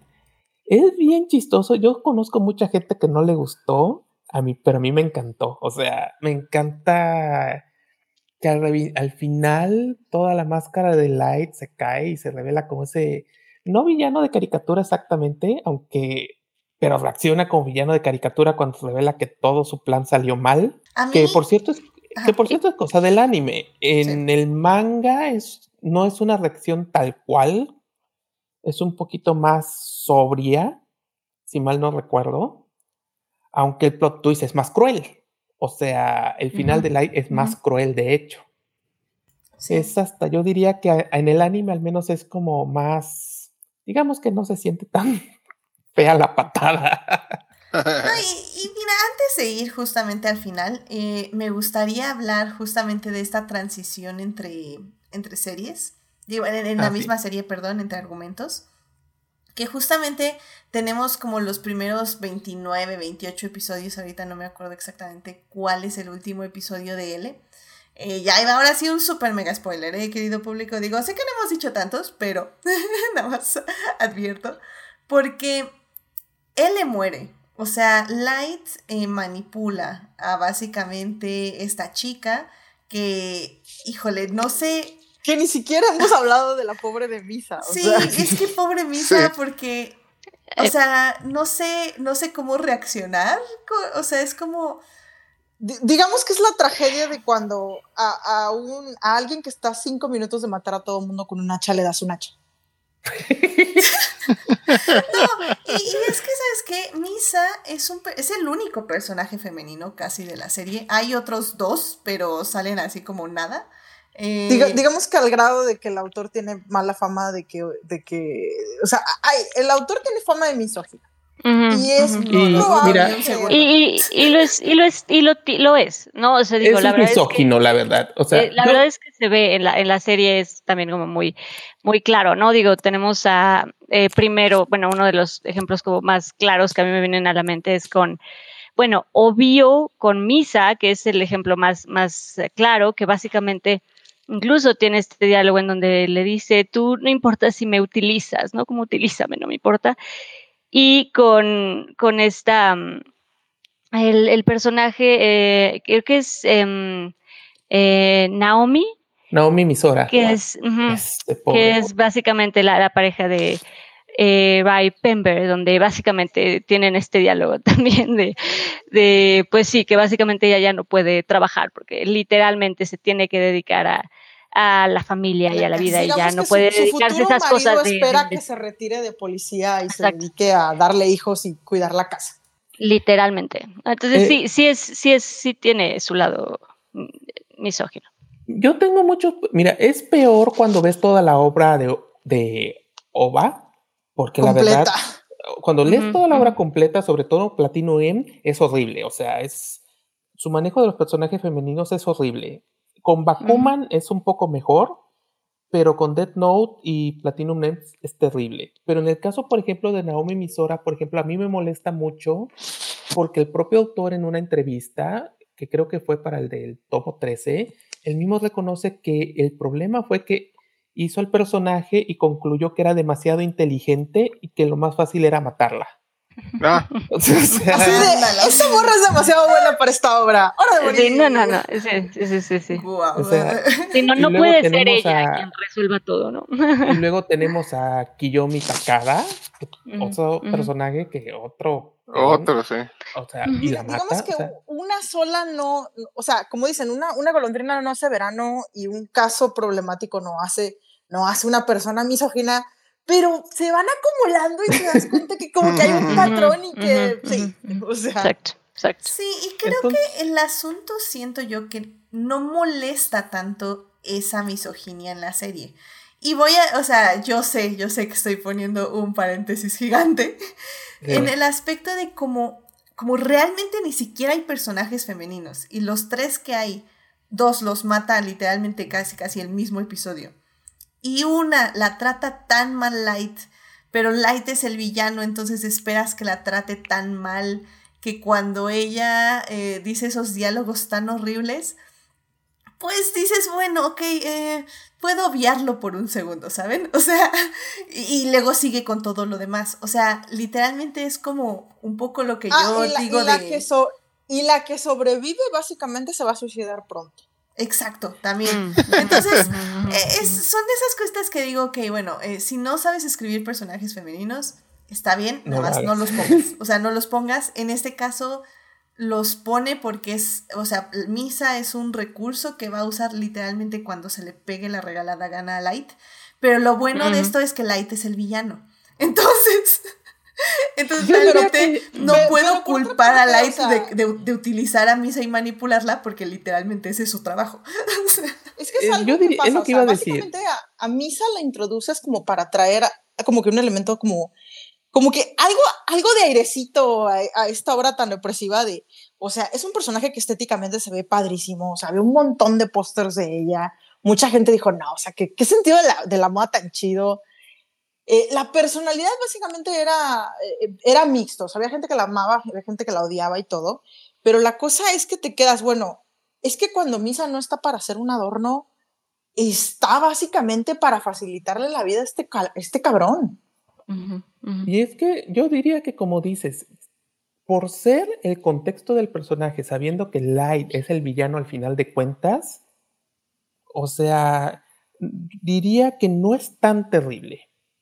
Y yo diría que mucho del problema con Oba como escritor en el manejo de sus personajes realmente destaca cuando lees la obra completa. O sea, sus tres obras que ha hecho con Obata, ahí es donde todos esos problemas destacan como dedo hinchado. Pero como aquí es el villano, como dices, yo creo que es más fácil perdonarlo porque además Misa, la verdad, tiene un diseño maravilloso, como dicen. Y, y la verdad, si lo ves en solitario, es un personaje chido. No digo chido en el sentido de que tenga una personalidad chida o es una persona... O es, inteligente. Ajá, te dan a entender que es inteligente, es bastante cool en su manera de diseño, su moda. Es como que en cualquier otra y hasta serie su mentalidad torcida es, es, algo interesante, o sea. Ajá. Porque tampoco, tampoco es una persona buena, digamos. O sea, como, como, pueden ver, básicamente en este manga no hay, no hay mucha gente buena, la gente buena no dura mucho. Pero, Misa tiene una forma muy torcida de ver las cosas pero, pero no puedes dejar de verlo, o sea, no puedes, no puedes dejar de pensar de, bueno, ¿y se va a hartar de este cabrón? ¿O se va a hartar, o se va a hartar de ella primero? ¿Va a aprender algo? ¿No va a aprender algo? O sea, no puedes evitar como que quedarte a ver qué va a pasar, qué le va a pasar. Oye, y es, es, eh, es, o sea, su personalidad es tan magnética que literal por su culpa se murieron dos shinigamis. Literal. O sea, o sea sí, sí, sí, sí, y, Perdón, sí, no, y digo, ahorita que se mencionaron los shinigamis, creo que también eso es un par, una, creo que es una parte como muy importante e interesante de, Death Note, porque al final, justamente, o sea, em, Light, bueno, y más adelante otros personajes, pero principalmente con Light, tiene y va a sentir este complejo de, de divinidad y de Dios, eh, porque justamente Death Note viene de un dios de la muerte, ¿no? O sea, es literalmente un poder de un, pues sí, de un Shinigami, de un dios de, la muerte, que pues está dándole este poder a, un humano igual, ¿no? Mencionan que porque estaba aburrido en este mundo de, los Shinigamis. Entonces quería ver qué, qué, qué sucedía. Y bueno, por aburrimiento, pues sí, le da este, este poder a, un humano. Y pues sí, eh, obviamente también, justamente por esto, pues Light eh, se va a sentir, justamente se va a sentir un dios por tener este poder de, pues sí, de deidad, de, de dios, de, estos shinigamis, de estos dioses de, la muerte. Y creo que también los personajes, o sea, Ryuk, que es el, shinigami que va a estar con, con Light, y bueno, en general los, shinigamis creo que también dan una cosa muy interesante a, la serie Death Note. Sí, le dan como una personalidad distinta, sobre todo porque todos los shinigamis son muy distintos, sus objetivos son distintos. Literalmente Ryuk puede parecer como muy amigable, hasta podríamos decir que cariñoso e interesado, pero al final del día lo la única razón por la que está ahí es para que, porque no se quiere aburrir, o sea, y que en cuanto eso termine, pues él termina, o sea, no hay ningún... Es muy straightforward, es muy directo y muy honesto en lo que quiere y lo que necesita y lo que quiere obtener. Mientras que tenemos otros shinigamis que son más de deseo, por ejemplo, eh, de preocupación y así. Entonces creo que en, ese aspecto también está muy bien construido todo el universo de shinigamis. Y bueno, a ver, eh, Julián García en el chat puso algo que no entiendo, pero sé que alguien de aquí va a entender. Dice, Misa tenía también el plus de la Seiyu Aya Irano, lo cual fue en Ah, su momento para Lo que pasa es más que era, básicamente fue la reina de las sellos de su época, o sea, era, era la chica in, digamos, del mundo del doblaje. Todos sus personajes, o sea, le daban todos los protagónicos habidos y por haber. Tenía básicamente carrera musical, o sea, e- era, era básicamente la actriz que no solo tenía bonita voz y era voz popular, sino que también tenía apariencia física muy buena. Entonces la gente iba tanto a verla a sus conciertos como para verla a ella, como para darle todas las series. Entonces, o sea, era como que más puntos a su favor. Mira, el Oh. personaje de Aya Hirano se hizo sobre todo muy popular por una serie que se llama Haruhi Suzumiya. No sé cómo, de- cómo no hay manera de, haz- de describir. Es el tipo de cómo- cosas que solo podía ocurrir en el 2000. Exactamente. Ayu- Haruhi Suzumiya, para decirlo de una manera, eh, fue un mega fenómeno de los noventas. Y fue una de los... De los 2000. de los 2000. Siem- no sé por qué me voy hasta los 90. El Mira, 2000, ella- 90, eh, ya, fue para mí todo lo, para mí todo la, para mí los 90 fueron hace 20 años, no me miren feo. Sí, eh, no, te voy a mirar, feo, no te preocupes. Lo que ocurre es que Haruhi Suzumiya fue, antes de que fuera la explosión de anime que hay actualmente, eh, gracias a ella, ella, ella, este, ella introdujo a Occidente y a gran parte del mundo cuestión como los bailes de memes, o sea, lo que, digamos que antes de los bailes de TikToks estaba el ending de Haruhi Suzumiya. De Y hecho, sí es cierto, precedió los bailes de TikTok. Así es, es, es- es, pues, importantísimo y la verdad es una de las es una mujer muy importante en la cuestión de la, ¿cómo se llama?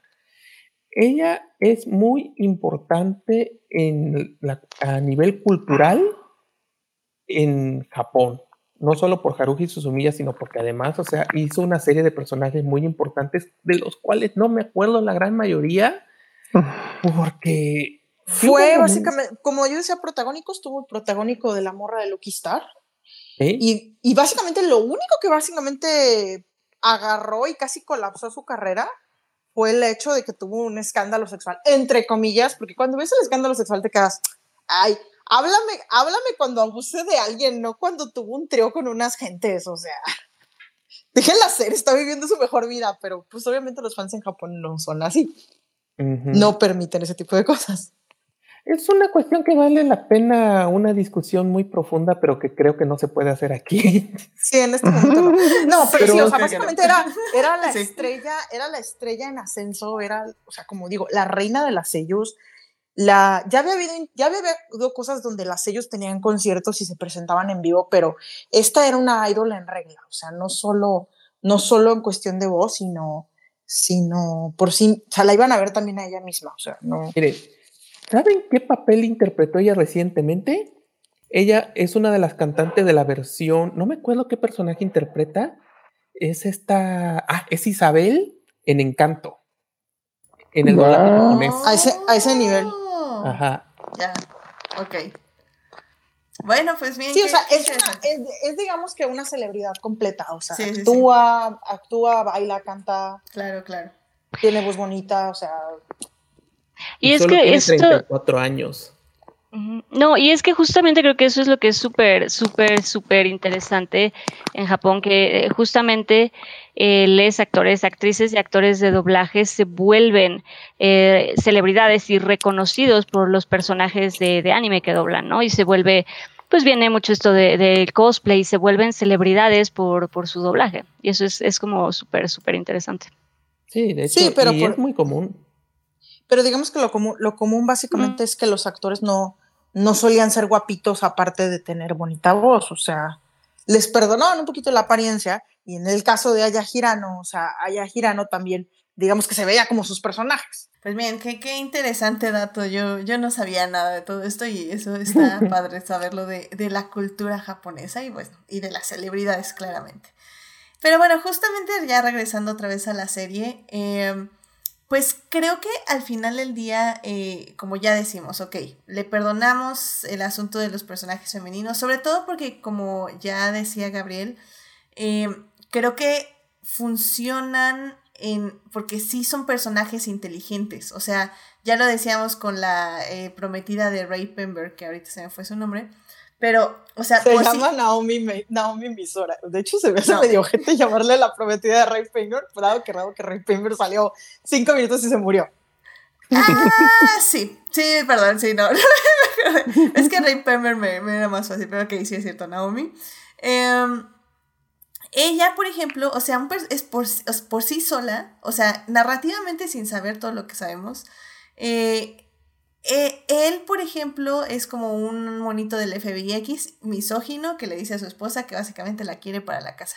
Pero ella por sí sola funciona muy bien. misógino porque el enmarcado es que el vato era un buen policía. Exacto. Pero bueno, el punto, mi punto es que ella funciona bien, es un personaje inteligente que como decimos, si no hubiera muerto, que es un episodio súper triste y como que es un episodio muy importante porque nos, ya nos habla de de lo que está dispuesto a hacer Light para no ser descubierto como Kira y para seguir teniendo el poder de matar gente. Y, básicamente es el asunto de cómo él eh, manipula a esta mujer para que no solo le dé su nombre, sino que la detenga de, de seguirlo investigando, básicamente haciendo que se suicide. Es un episodio súper triste, súper fuerte y súper interesante y al final del día un poco es eso, o sea, el personaje, como ya digo, Naomi sí es inteligente por sí sola, nada más que igual que Misa, igual que otros personajes, incluso hombres, se encuentran con esta mente y este personaje que es muchísimo más inteligente y que evidentemente, y que no solo es más inteligente, sino que es despiadado y que lo va y tiene más recursos y tiene más recursos también porque es, es absurdamente inteligente. Exactamente digo digo porque una cosa es que estés buscando a la persona que mató a tu marido pero pues quién nadie cuenta con que la persona que mató a tu marido básicamente pueda matar a distancia. Claro y que nada necesite tu nombre y tu rostro básicamente. Y, y, eso creo que es lo importante y lo interesante también de L, porque L también es un personaje que sí tiene un sentido de justicia como más este moralmente alineado a lo social. Pero, no por mucho. Pero no por mucho. Y al mismo tiempo anda muy este. Al mismo tiempo es, es igual que Light. O sea, real, es igual que Kira en este caso. Tomaría las mismas decisiones que Kira si no fuera por este apego emocional que tiene. O bueno, este, esta brújula moral que tiene. Y es muy interesante ver porque a veces hay personajes que también se enojan con él por cómo él los está manipulando. El asunto es que básicamente él tiene una brújula moral y la El vato no tendrá un dead note, pero es el tipo de persona que igual va a mandar a la gente a la gente a su muerte en nombre del mayor bien, entre comillas. Es, diría que es un retorno al estilo de los detectives a la Sherlock Holmes cuando estamos hablando de un periodo de que mucha gente olvida que Sherlock Holmes fue escrito para ser el último gran, lo que se espera de el gran científico de finales del siglo XIX.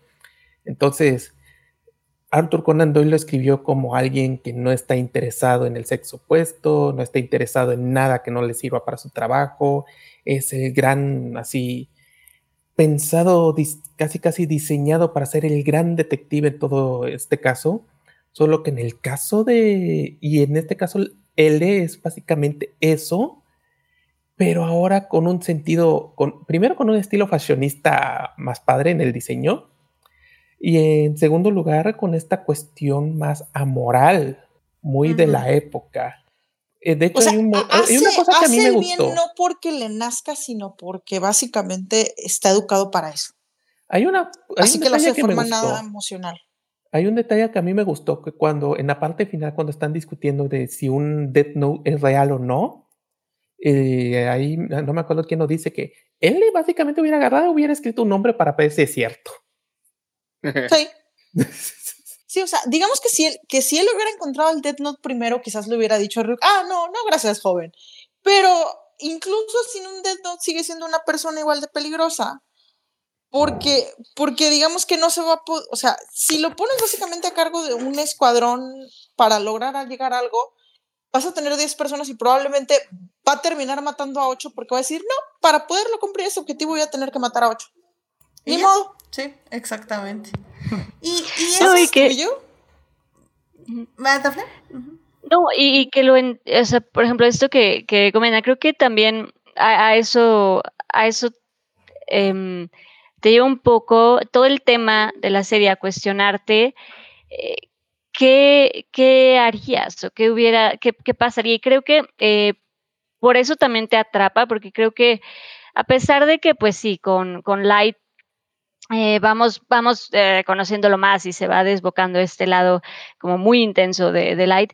Pero creo que al principio, o sea, creo que eh, cuando lo conocemos, cuando empieza, o sea, creo que lo que hace, o sea, de alguna manera dices, ok, digo, ¿sabes? Como el cómo prueba el diario, el, el, el Death Note y cómo empieza a hacer como sus pruebas, como que lo entiendes, como que dices, bueno, ok, digo, porque quiere saber, quiere primero lo encuentra, duda, no sabe si es real y quiere probarlo. Entonces, como la primera prueba de, bueno, a ver, este, no, este hombre está, está, tiene rehenes, pues digo, no es, claramente no es, ¿no? a ver, será cierto.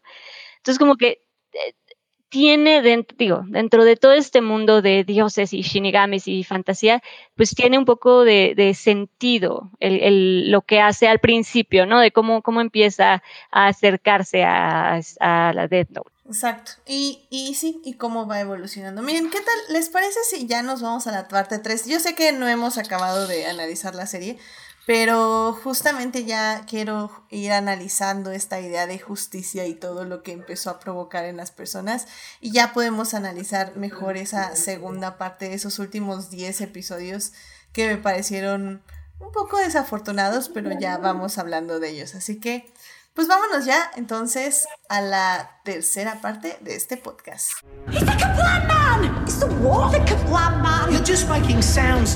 Muy bien, ya estamos aquí en la tercera parte del podcast de Adictia Visual. Estamos hablando de Death Note, una serie que cumplió 15 años de haberse estrenado.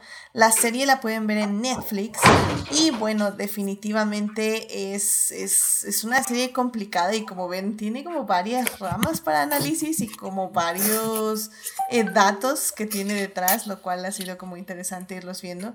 Y justamente, o sea, creo que una de las razones por que la serie eh, fue tan exitosa, ya hablábamos, bueno, ya hablaba Gabriel de muchos de estos detalles en la primera parte, pero fue un poco este dilema, ¿no? Este dilema de qué harías con el Death Note. Y de hecho sí, por ejemplo, en mi escuela, eh, sí llegaron a prohibir literalmente que tuvieras libretas negras. Porque pues sí, o sea, la, gente sí empezó... Los, los adolescentes empezaron a hacer actos de catarsis. Sí, básicamente. Y sí hubo noticias, ¿no? de que. ah, pero la gente se asustó. Sí, se asustó porque efectivamente, o sea, llevar una libreta para escribir los nombres de tus compañeros de clase esperando a que se mueran, digamos que no es lo más sano. O sea, creo que hay ahí algún problemita que hay que, este, que, hay que, atender. Que hay que atender, efectivamente. Entonces, eh, Sí, o sea, definitivamente creo que ese fue como el asunto más importante de Death Note, ¿no? Porque, eh, como ya lo decía yo a la mitad del programa, o sea, eh, en algún momento sí apoyas a Light y sí quieres que gane y sí duele muchísimo cuando él se muere, porque muere básicamente porque alguien está, o sea, porque el Shinigami está tratando de proteger a Misa y básicamente eh, este eh, ¿cómo se llama? Este... la Shinigami, porque Rem, es mujer. Sí, es cierto. La Shinigami está tratando de proteger a Misa y lo único que está haciendo Light es manipular a Rem. Y, y, lo está manipulando haciéndole creer que gracias a él, a Light, Misa va a tener una vida feliz, pero básicamente es Light también manipulando a Misa porque sabe que mientras, eh, eh, mientras la manipule va a tener los ojos de Shinigami, entonces va a tener acceso a los nombres de todas las personas. Entonces es, es muy triste y es muy trágico, pero al mismo tiempo fue como muy catártico ver que un, este, que un, eh, que el villano ganara. al menos en el episodio 29. Sabíamos que todavía faltaban otros siete episodios, pero en este momento el, el villano ya había ganado. Y eso es algo que yo creo que sí fue un shock bastante fuerte para cualquier persona que viera, esta, eh, viera la serie, ¿no? Y... Creo que hay que hacer una aclaración aprovechando, de hecho, y creo que habla un poco de los problemas de la segunda parte, del último tercio, porque de hecho, él murió creo que en el episodio 25. Ah, sí, es el 25. Es que ya ahorita. 25, 26. Lo que pasa es que en el manga se muere como a la mitad y en el anime se muere en el. En, de cuenta, hay como tres arcos y se muere como por el segundo. Ajá.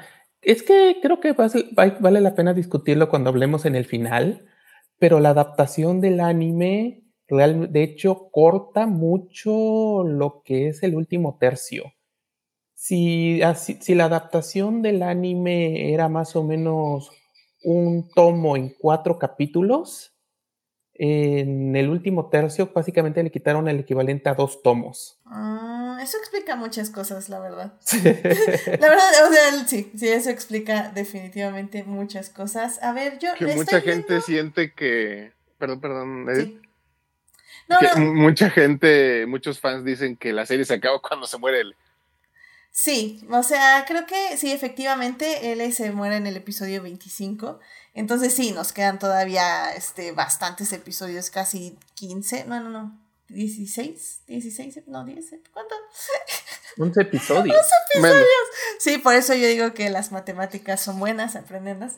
Este, 11 episodios donde él no está muerto, que, que es poquito, al final día llevamos 25 episodios con esta batalla de estrategias. Él se muere y, la serie toma como un giro muy raro porque primero salta tres años en el tiempo. Luego nos introducen dos episodios, dos personajes que salen básicamente de la nada, que nosotros, nosotros no conocíamos, Light no conocía. De repente todos estos personajes nuevos tienen como todo un background, unas, este, tienen querellas, este, tienen, este, peleas, tienen, o sea, y de repente ya es Light contra estas personas que no conoce, pero también es un Light Kira que ya eh, piensa que ya está a nada de gobernar el mundo, entonces es un Kira muchísimo más emocional y definitivamente entiendo por qué comete los errores que, que comete, pero al mismo tiempo siento que ya también hay muchos hoyos narrativos en estos últimos 11 episodios. Entonces, sí, o sea, a mí sí me decepcionó un poco el final, pero no en sí por cómo termina, sino por cómo se desarrolla lo que termina. O sea, entiendo todo lo que pasa, entiendo por qué pasa, pero me hubiera gustado que se, se ejecutara de una mejor manera. Y, pues incluso hablando de ese final eh, que decías, Gabriel, de cómo ya vemos a Light literalmente explotar con todas sus emociones, que dice, es que ya no me puedo aguantar la risa ni un segundo más, y todo así como, hombre, o sea, put yourself together, o sea, a mí, eh, justamente hoy vi el final, esos dos últimos episodios, y me da tanto cringe verlos, o sea, no puedo ver a Light perdiendo tanto la compostura. Es como, hombre, mantuviste la compostura por 35 episodios y la pierdes en el último segundo. Eres un idiota. Literalmente, si te hubieras comportado como, de, como persona decente, como, bueno, no persona decente, pero como lo has hecho todo este tiempo con tu máscara bien controlada, hasta tal vez le podrías haber dado la vuelta a este Nier, a este, al nuevo L, ¿no? Pero porque te descontrolaste, porque pensaste que ya habías ganado, porque eres un idiota y perdiste la compostura, perdiste. Eres un infacilitario. Bueno, pero recordemos que cuando. Un final muy clásico de. O sea, es todo un clásico de que el villano que cree que es más listo que tú termina sembrando las semillas de su propia autodestrucción. Literalmente. Recordemos cómo reaccionó cuando mató a él indirectamente, o sea, le sonrió en la cara. Pero, pero fue muy discreto. Es que ese es mi punto. O sea, sí, cuando mata a L, sí, se lanza y pues, lo, acoge y todo. Pero, pero es muy discreto. Y es que es el asunto. O sea, imagínate que en ese momento se ponía a reír como loco. Pues evidentemente eh, iban a Sí, pero es que si te pones a pensar, aquí los iba a matar a todos, pues entonces. Pues sí, pero es que te esperas a que ya se estén retorciendo en el suelo y ya te empiezas a reír como loco. Es que es lo que te digo, le faltó visión, le faltó visión, se me puso muy emocional y perdí. Se, adelantó.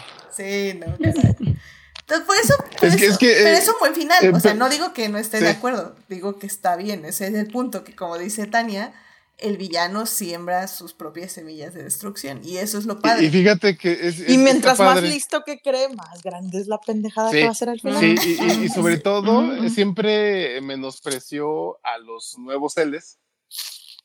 Porque, o sea, siempre dijo, no, pues aquí el chido era él, estos qué, estos, me vienen guango.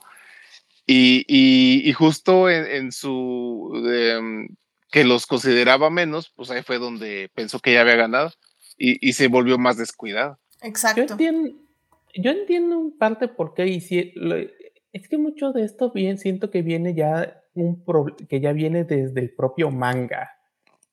Y yo personalmente siento que gran parte de estos problemas que ya vienen en esto es porque el autor dio un gran giro y al mismo tiempo se puso en una camisa de once varas cuando decidió matar a L, porque es como un gran momento eh, dentro del manga, pero ahora viene la pregunta, ¿y ahora qué? ¿Y ahora quién detiene al villano? Efectivamente. Ahora quién detiene al villano. Su solución fue crear básicamente otro L, pero dividido en dos. Por un lado, N, que es tan, se supone que era más inteligente que L, y Mel M o Melo, que se supone que era más activo que L. Entonces se supone que en teoría los dos creaban un L más completo. Pero, el problema es que esos dos no se aguantaban. El problema es que los dos no se aguantaban y al mismo tiempo crea otro problema. ¿Cuál es el punto entonces de crear otro L? si estás básicamente... No, digo, como te lo plantean, no suena tan mal. Básicamente te, te plantean que básicamente quisieron, quisieron conseguir al próximo niño genio y lo encontraron en L, pero L básicamente con la, con, a sabiendas que él no iba a ser eterno, va, va creando como que sus sucesores y estos eran los que daban más el ancho y estaba la cuestión de, bueno, si yo llego a faltar, tienen estos dos güeyes y estos dos güeyes trabajando juntos podrían ser invencibles, pero está la cosa de nada puede ser tan fácil, estos dos güeyes no se aguantan, no van a trabajar juntos. Y sí, entiendo por qué lo hacen y todo eso, pero Mm, es que la forma en que, lo presentan está mal, porque esto nos lo tenían que haber dicho al menos, o sea, no digo que él le tenía que tener una llamada, ir, ir al fornatorio, abrazarlos, o sea, no, pero había una manera de que nos enteráramos que hay otros. O sea, literalmente ah, se me viene. El, mismo él le podría haber dicho, no hay problema, si falto yo hay otros güeyes. Exacto, o sea, se me viene la escena de Star Wars en el Imperio contraataca cuando le dice Yoda es que esta es nuestra última esperanza, es Luke. Y le dice Obi-Wan, no, hay otra. O sea, literalmente es como, ok, bueno, ahí ya es un foreshadowing, entonces ya no me sale de la nada que Leia sea su hermana, spoiler. Star Wars. y, se me hace, y es lo que pasa, es, esa es, por ejemplo, una de las cosas, no sé, yo siempre he tenido problema con esta última parte del, de Death Note, porque en efecto hay tantas cosas, porque para empezar el anime de hecho simplifica mucho la trama, porque en el manga era todavía más revuelto. O sea, todo lo de la subtrama de la mafia era más largo y más confuso.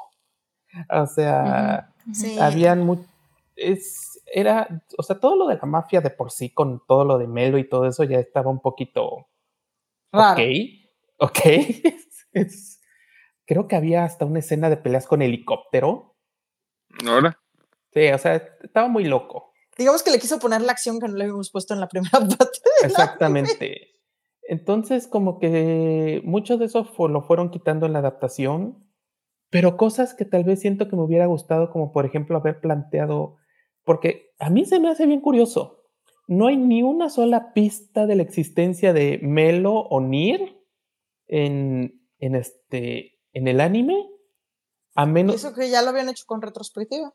Ajá, y pero por ejemplo existe, este, pero por ejemplo aparecen en el opening, en el segundo opening que todo el mundo odia. Ah, el de la música de... Sí, exactamente. a mí me gusta el A mí no me gusta, está horrible. Es, horrible. Ese, que es que no a todo el mundo le gusta el death metal. Pero ahí aparecen los dos. Y es la única pista que hay. Y la verdad, no sé. Tal vez no me logro explicar, pero como mencionan muchos, si hubiera habido alguna pista o algo, o un set top, o, algo incluso, que o incluso que le hubiera dicho a Watari, veme a checar cómo siguen estos morros. Ajá. O, o, incluso que en algún momento que él estaba pensando, ok, creo que estoy en un punto muy feo, entonces creo que mejor voy a plantear este, esta salida de escape o recordar esta salida de escape, porque todo eso de que dar el aviso 20 días después de muerte y todo eso como que no sé, todo eso sale muy de la nada. Se supone, o sea, te plantean que él ya sabe que ya le ganó. O sea, Kira, todo ese último día. O sea, porque ese último día no lanzó la llamada o lanzó ese aviso, ¿no? Y no sé, ¿saben qué? De hecho, ahorita que lo estoy recordando, ¿qué tantas pistas hay de que es como que la parte que menos fan tiene? Que la adaptación con actores, la primera adaptación, cambiaron totalmente el final, cambiaron totalmente ese último tercio. Si mal no recuerdo, L sobrevive. Yo creo que la muerte de L sí es necesaria. Eh, nada más que lo que siguió tenía que estar mejor ejecutado. O sea, al final del día es eso. O sea, el asunto, la razón por la que atrapan a Light, la razón por la que Light pierde, es porque le muere. Y porque, como ustedes dicen, este sobreestimó a, a los otros dos. Por, pero Cree que ya nadie iba a ser como él. Ya Exactamente. esperar a él. Entonces que ya tenía ganada la victoria. De, hecho, hay una parte donde Nir tiene una máscara de L. Ah, sí. Y like, lo piensa, ¿no? Dice, ay, tú eres mucho más inferior que L, ¿cómo te atreves? Exacto. Entonces, sí, la muerte de L era necesaria para Tira, para que Light este, su ego volara aún más se y se hiciera el triple de grande que ya de por sí era muy grande, se tenía que ser más grande su ego para, como dicen, que cayera más fuerte. Creo que por eso funciona. Creo que por eso, a pesar de todo, el final funciona. Exacto. Entonces, sí, si, no, si bien no me gusta la ejecución, el final funciona. Porque en papel está, es lo que tenía que pasar. Estaba muy bien eh, planeado en ese aspecto. Tal vez la estructura y la ejecución no fueron lo mejor. Ah, no, nada más un comentario rápido de que, es un problema muy común, sobre todo en mangas y anime, que muchas veces, sobre todo cuando estamos hablando de, de hay que recordar, son revistas semanales.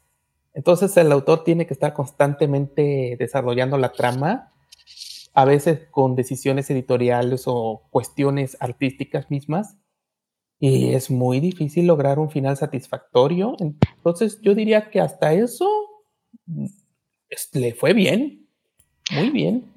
Claro, no, y lo que se comenta, que duran muchísimo, ¿no? O sea, son historias que pueden durar muchísimo, que tienes que, eso, sacarte toda la, historia posible de, de estos personajes. Sí, sí, sí. Y, bueno, justamente, bueno, dice Julián García en el chat, abundaron los tutoriales para hacer Dead Notes en internet. Eh, también dice que el pegue que tuvo él lo intentaron explotar más en los live actions, que efectivamente sobrevive y sacaron una película donde él, él protagoniza, donde él le protagoniza.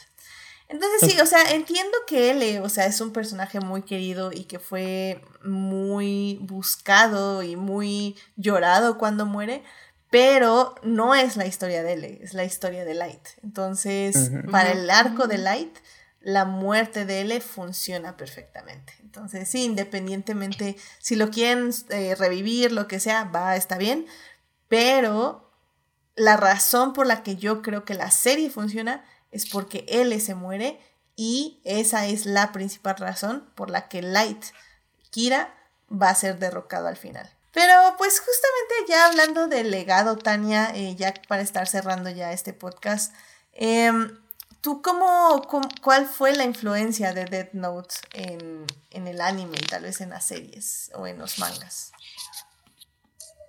Ah, pues bueno, mira, pues para empezar, estéticamente fue como que como que el bombazo porque era un, era un arte muy bueno que pocas veces se veía, especialmente en una revista shonen. O sea, era un arte muy preciosista, incluso uno diría que podría decir es un arte muy shojo para una serie shonen, que no era común. Eh, ya existía eso de que básicamente hubiera bishonens en las series shonen, porque la shonen jump siempre ha tenido un público muy periférico que, que le gusta el yaoi. Pero, pero sí, esta serie lo llevó a otro nivel, o sea, ya, ya, no, ya no es suficiente tener niños bonitos, necesitamos niños más bonitos, necesitamos más ambición en, en, en la cuestión artística, eh, ropa mejor diseñada, o sea, sí causó, influencia o sea, sí causó influencia en esos aspectos, e incluso a ese diseñador de personajes lo mandaron a hacer diseños para una, un juego Castlevania, pero la verdad ahí siento que no le quedó su estilo, no, no lucía, la verdad. Pero sí, o sea, estéticamente fue un bombazo. En cuestión de historia está el asunto de, de bueno, no tiene por qué ser tan ligera, podemos básicamente hacer algo, podemos, podemos hacer, podemos hacer algo súper apretado de que si te pierdes un capítulo ya no sabes qué pedo. O sea, sí se puede, es como, como digamos, como pasar de series casi episódicas de que nomás el final de temporada era dramático a, no, ¿sabes qué? Vamos a hacer una serie donde cada capítulo cuente, donde cada capítulo importe. O sea, e, ese tipo de cosas cambió. Y, y por otra parte, pues la mala influencia de, ay no, y a partir de eso salieron varias series de temática edgy. A pesar de que la temática edgy existía en Japón desde el Gekiga, pero digamos que revivió el asunto de, sí, vamos a hacer series juveniles con temática edgy, con protagonistas demasiado cool que no, que no, que no les importa a la gente, ni sus amigos, ni son, ni son buenas personas, y que este y que el otro. O sea, la influencia fue como un poquito para bien y para mal. Pero pues sí, la verdad es que el mundo sí cambió y pues el mundo también se acordó que a los adolescentes también les gustan, también les gustan las cosas creepy, complicadas. Pues, sí. Porque a cada generación se le olvida, o sea, digo, o sea, vean el asunto de las libretas en la escuela, o sea, a cada generación se le olvida que los adolescentes no tienen florecitas y cositas en su mentecita, sino que muchas veces están pensando en, ay, ojalá sería bueno que todo el mundo estuviera muerto. Es tú mencionas algo muy importante y es que cada, la revista, cada cierto tiempo, muchas veces los éxitos de la, de la revista vienen cuando toman en cuenta tendencias que muchas veces se olvidan. Y una cosa que mucha gente se olvidó en su momento es que a los adolescentes les gustan las cosas edgys. Ajá. y no solamente. Edgys con estilo, o sea. Por con estilo, exactamente. Y es que, por ejemplo, lo hemos visto ahora, por ejemplo, ahora, ahora gracias al Internet, toda la revista está disponible en línea y además la propia revista saca cosas en línea. Y a mí me ha sorprendido cómo cada cierto tiempo hay, cada, hay nuevos mangas que son grandes hitazos y no son revistas convencionales de la época. Así como en su momento, este, Death Note este, apeló a, este sentimiento edgy con estilo y todo, y todo padre a pesar de que son temas un poquito densos o intentos de temas un poquito densos. Ah, recientemente, por ejemplo, tuvimos el caso de Chainsaw Man, que es otra revista típica donde el protagonista es un increíble loser, pero no es cualquier loser, es el loser millennial por antonomasia, que sabe que no va, que es un fracasado en la vida, no tiene dinero y sus expectativas lo dice así de no quiero morir sin haber visto boobies. Y es una y es una cosa así que, aunque no lo parezca, apeló a un sector de la sociedad, este, no solo japonesa en general, que también se siente como grandes perdedores, que entonces se siente bueno en la vida y que básicamente dijeron, ¿para qué me voy a preocupar de hacer para ahorrar en esto y esto y esto cuando ni siquiera puedo pagar la renta? Que cuando estaban adolescentes pensaban que iban a ser como él y se dieron cuenta que iban a ser como él. Como el vato de Chainsaw Exactamente. Entonces, es como que yo diría que es como que el, es una de esas cosas que yo siento que es una bonita, no sé si de llamarlo así, pero es una interesante lección de Death Note, que es recordar de que hay un público para, que tenía un público muy específico. Y por supuesto, como dices, ahorita no me acuerdo, pero tuvo sus cientos de copias malas. Como cada manga que Como cada manga de éxito. Y lo peor de todo es que no eran ni la mitad de buenas en cuanto a ni siquiera en narración ni estilo. Con todo y los defectos del autor de Death Note. Con todos los defectos. Pero, por ejemplo, no hay otra misa. Realmente creo que es muy difícil encontrar otra misa en toda la década de los 2000. Es que lo más cercano que puedes encontrar a misa es Harley Quinn. O sea, básicamente misa es una Harley Quinn a la hora de la hora, pero es una Harley Quinn que nunca se liberó del Joker. Tienes, tienes razón. O sea, más bien es una muy buena analogía, de hecho. Sí, sí, sí. De hecho, de hecho sí es cierto. Es una gran analogía. Sí, porque el Joker nunca la deja. O sea, básicamente se muere, lo descubren y ella nunca puede superar ese trauma. E, es una Harley Quinn que nunca se topó con Poison Ivy. También. Ay, qué cosas, oigan, pues muy bien, muy bien. Este, pues Uriel, pues allá aprovechando una conclusión eh, que quieras dar de Death Note y de estos 15 años que cumple. Bueno, pues como mencionan, es una obra muy, este, muy atrapante. La verdad es muy, no te sé decir si la palabra es novedoso, pero es muy mm, refrescante para mí eso que mencionamos, ¿no? De que, pues el protagonista es el villano y que llega un momento en el que te identificas con el villano. Bueno, a lo mejor no te identificas, pero estás de acuerdo con su postura horrible. de, pues, o sea, literal es un. De hecho, lo dicen, o sea, es el asesino en masa más grande de la historia porque mató a millones. bueno, no digamos, digamos que te tienta durísimo la idea de. Te, te, te, sí, o sea, tu, tu moralidad se tuerce en algún momento porque, o sea, o sea, ¿qué, qué más justo es que la gente horrible se muera? O sea, incluso, incluso si, si no crees que vaya a funcionar eso de matar a los criminales, como que en algún momento tendrás la idea de, pero ¿y quién va a extrañar a estos cabrones? Y, o sea, y, inevitablemente el mundo fue mejor cuando eso ocurrió, ¿no? Aunque, de, hecho, de hecho, en el manga parpadea y no te ves. Básicamente te dan a entender que, que en unos cuantos años el mundo vuelve a ser como era antes porque a la hora de la hora nomás quitaron a los criminales de ese momento, realmente no se cambió lo que hace, lo que, hace que la gente recurra al crimen o lo que hace que, la, que, digamos que la gente horrible haga cosas horribles, eso no se curó. Nomás quitaron a los que estaban en ese momento. Sí, no, no, no, he leído el manga, pero la idea que manejan mucho en el anime es que pues la, la gente le tiene miedo a la Kira. O sea, no quiere hacer crímenes porque sabe que los va a matar.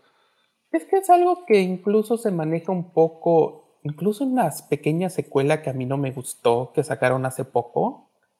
Este, se juega un poco con la idea de que al final de cuentas ahí está el recuerdo, pero con que deje de interactuar este Kira por un periodo de tiempo, la gente empieza a actuar como si nada.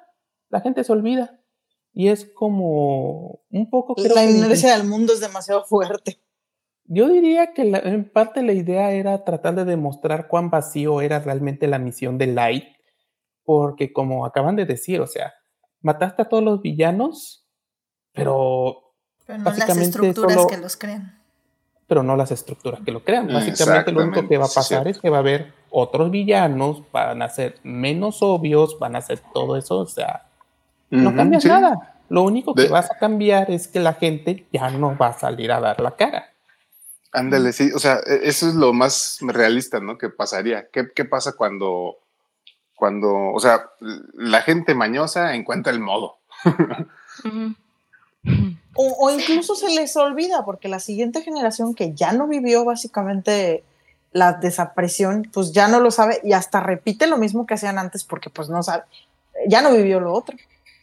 Mira, sin nada más la gente, sin nada más ya la generación actual ya no tiene ni jodida idea de que eran los noventas. Lo digo yo que no puedo dejar de pensar en los noventas en este podcast. Sí. Y creo que ese... Sí, pero es, que es, pero es como ver fraudes que viste hace 20 años repetirlos exactamente iguales por personas que no sabían que esos fraudes habían pasado de moda.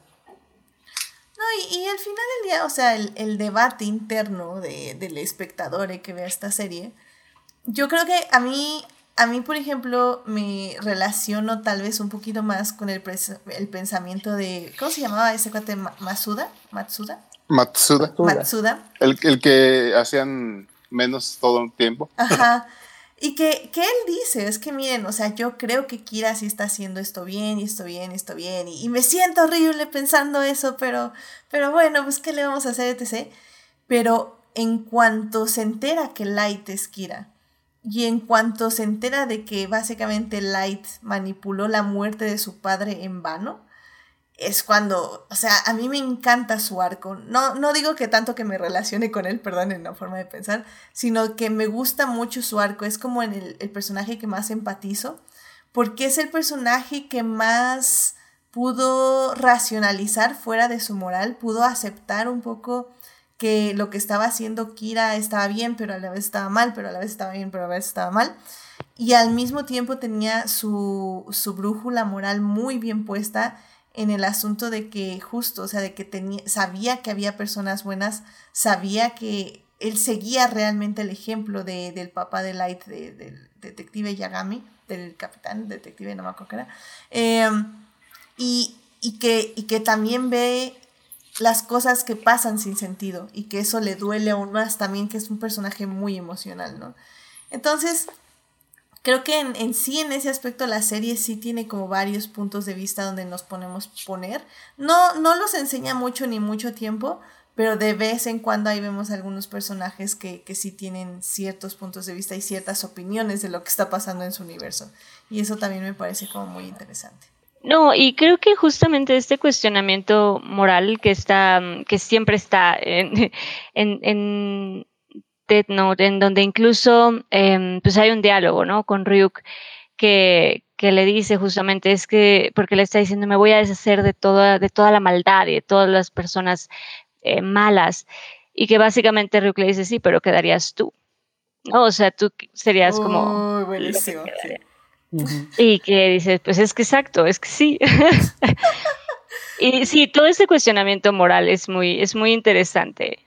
Porque incluso cuando empieza, justamente cuando se está cuestionando qué hacer con, con, con el Dead Note que está viendo a, justamente, ¿no? En la escuela, está viendo a, a los bueno, a los compañeros, a los hombres, está viendo qué está pasando y está diciendo, bueno, pero al final importaría, o sabes, como está cuestionándose moralmente como si es correcto o no es correcto. Y dice, bueno, pero si me deshago de esta persona, ¿realmente a alguien le importaría? O sea, ¿realmente estaría mal? Y como todo ese cuestionamiento, creo que eso es lo que tiene interesante, pues desde un, desde un inicio y desde el planteamiento de la idea eh, Death Note, ¿no? Efectivamente. Y pues bueno, Dafne, eh, ¿alguna conclusión de la serie? Creo que tiene, tiene, de nuevo, es el, el, tema creo que es interesante por justo todo esto que se ha, que se ha platicado y se ha comentado, sobre todo de nuevo este, este debate eh, moral, un poco, me recuerda un poco el, el debate que pasaba con, con, Thanos, ¿no? De si, si apoyas, si estás de acuerdo o no. Entonces creo que es en este lado, este, este debate moral de, bueno, ¿qué haríamos si, si se presentara esto? Y, y es de nuevo esta, este cuestionamiento moral del bien y el mal y como este campo gris donde realmente estabas como en medio y esto que decías justo, donde hay personajes que te permiten también ver otros lados y decir, no, es que sí, pero no, no está chido. Y no, bueno, pero a lo mejor eso tampoco está tan mal. Y sabes, como el hecho de que te vayan también haciendo que tú cambies de opinión y que veas distintas posiciones, creo que eso lo hace muy bien, ¿no? Como plantearte todo el tema con distintas perspectivas y que no todo se quede como en blanco y negro, como bien y mal, ¿no? Sino cuestionar y borrar un poco los límites del bien y el mal, ¿no? Como borrar estos eh, y cuestionarte y justamente plantearte extremos y plantearte el punto medio y no sé, creo que eh, tiene un punto de vista muy completo y muy interesante. Entonces creo que creo que vale la pena. Digo, tiene sus cosas, como, como mencionábamos, ¿no? La parte del final, algún eh, pues trato con algunos, em, el trabajo, el em, desarrollo de algunos personajes, sobre todo femeninos, como, como decíamos, las, eh, los personajes femeninos, pues no, no. Mm. Pero fuera de estas cosas, creo que, pues sí, obviamente para alguien que, para la gente que, que le gusta anime y que por alguna razón no le ha dado oportunidad a, Death Note, creo que pues sí, creo que puede gustar. Y, y lo que decían, creo que para, para mm, la gente joven, yo tengo a mi, mi ahijada de 13 años, que es como muy, muy fan del anime y justamente tiene como esta onda muy, pues muy intensa. Creo que es una edad como complicada. La juventud creo que es una edad muy complicada donde estás buscando identidad, donde estás buscando desarrollarte, donde estás buscando tus sentimientos y a veces justamente em, pues el anime pues permite este escape y permite esta salida de estos sentimientos como súper exagerados y súper intensos y súper dramáticos y súper pasionales que pues les permiten esa, esa, esa, salida y esa identificación y el, ¿no? Entonces, este, creo que, que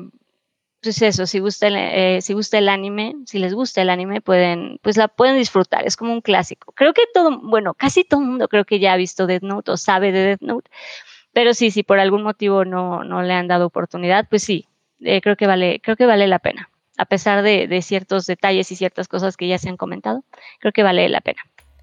No, y creo que es eso, Daf. Creo que lo que tú bien decías de, de que te da a reflexionar, porque no es que la serie en sí te dé a reflexionar, sino que, como dices, pone las cosas tan extremas que es imposible que tú como espectador no reflexiones acerca de ello.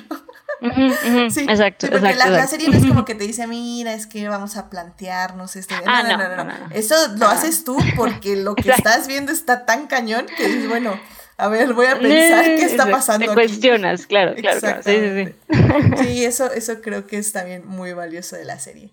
Pues, eh, Gabriel, una conclusión de la serie. Eh, eh, yo diría que es Independientemente de algunas críticas y problemas que pueda tener, además de que no soy fan de las obras posteriores del autor, bueno, de la última obra, de la obra más reciente del autor diría más bien, yo diría que Death Note es una serie importante. En primer lugar, es una serie muy entretenida, es una serie muy bien dibujada, es una serie que se disfruta lo suficientemente corta para verse en una sentada, tanto en manga como en anime entonces yo diría que es un anime que no es difícil de recomendar y es comprensible de disfrutar. Yo la disfruto a pesar de todos sus, de todos sus detalles. Este, y diría que también es importante porque es un maravilloso ejemplo de cuán enormemente variado es el anime, incluso cuando tiene etiquetas comerciales muy específicas como shonen, shoujo, este, seinen o cosas por el estilo. Porque demuestra que una revista que es famosa por lo que son sus historias de aventuras, sus historias de peleas y todo eso, la demografía también permite otro tipo de historias, ya sea humor, ya sea drama, ya sea de misterio, ya sea horror. Eh, es un recordatorio de que el manga como tal es tan variado que no necesariamente hay que dar por sentado que la revista va a ser tal cual, o sea, que solo va a tener un cierto tipo de historia, sino que siempre hay tantas cosas dentro de cada revista, dentro de cada género, que puede llegar a sorprender y si tienen suerte puede tener un impacto a nivel internacional. O sea, yo creo que nadie hubiera pensado cuando salió el primer capítulo que sería una historia tan exitosa y que sería algo que saliera de una revista como la Shonen Jump. Entonces, yo lo veo, yo la recomiendo tanto como por su calidad propia, como una demostración de la, de la variedad que puede haber dentro de los géneros y dentro de las revistas. Excelente, muy bien, muy bien. Tania, conclusión ese es el problema que me emocioné tanto en el medio que no sé, no sé qué concluir. Pero sí estoy de acuerdo con que es una serie que es fácil recomendar porque si bien, haz de cuenta, tiene un trasfondo fantástico en la cuestión de, bueno, no, no, no, todos los días vas a encontrar un cuaderno que te permita matar a la gente. Eh, no, no para introducirte a la serie no requieres gran cosa, simplemente aceptar la premisa de inicio y, y, o sea, los personajes con todo y su estilo de la moda se ven como gente normal, viviendo en un mundo normal. Entonces, digamos que puede ser la primera serie de una persona sin tener que andarle explicando con puntitos y reídas de, no, es que sabes que es bien común que, que a las gentes los mate un camión y revivan en otro mundo. No, aquí simplemente, pues mira, es un chavo normal que un día se encuentra un cuaderno, le dicen que puede matar gente y, y decide qué va a hacer al respecto y la gente te lo acepta enseguida y se queda a verla. Y, está la cuestión de que si bien es algo mundana, digamos, en su mundo, el mismo hecho del estilo, la música, la forma en que lo usan, es muy atrayente y pues no me sorprende que varios chamacos siguen leyendo la serie ahora, incluso si ya son menos que antes. Pero, pues, por ejemplo, cuando salió el capítulo especial en el 2020, la gente andaba emocionada en Facebook leyendo el capítulo y diciendo memes y acordándose de la otra serie. O sea, yo tengo mis problemas con el autor, pero pues tengo que admitir que logró hacer un producto atrayente que, que como que, o sea, que la gente se sentó y, se quedó a ver fascinado qué ocurría. Eh, Julián García en el chat nos está diciendo eh, que nos falta hablar de la adaptación de Netflix. Ah. lo único que voy a decir de la eso, eso no existe. No, no, no, no, gracias. ¿De cuál? ¿De cuál? No, Mire, gracias, solo les voy a decir que toda la gente que la vio por Morbo fue la que provocó que quisieran hacer una secuela. Sí. Así que no vean las series por Morbo, por favor. Miren, entonces, es como el fenómeno, por culpa de la gente que está haciendo bromas de Morbius, ¿tenemos una secuela? Es, es lo que está pasando, es, es, este, es una lección que debimos aprender con Death Note. Casi hacen una secuela de Death Note porque hubo mucha gente que irónicamente fue a ver Death Note, cosa de la que hasta yo me arrepiento. por, eso es que, por eso es que no debes de ver una serie solo por ver qué tan mala puede estar. A menos que sea una serie oficialmente muerta. Por eso yo si la serie no tiene una manera de sobrevivir, ya ve. Exactamente, por eso, por eso yo no vi a las bestias increíbles y dónde no encontrarlas, porque ya no le quiero dar rating a esa porquería. igual, Oye, igual, Yo, yo, yo no, nunca una película con tan pocas expectativas me ha decepcionado tanto.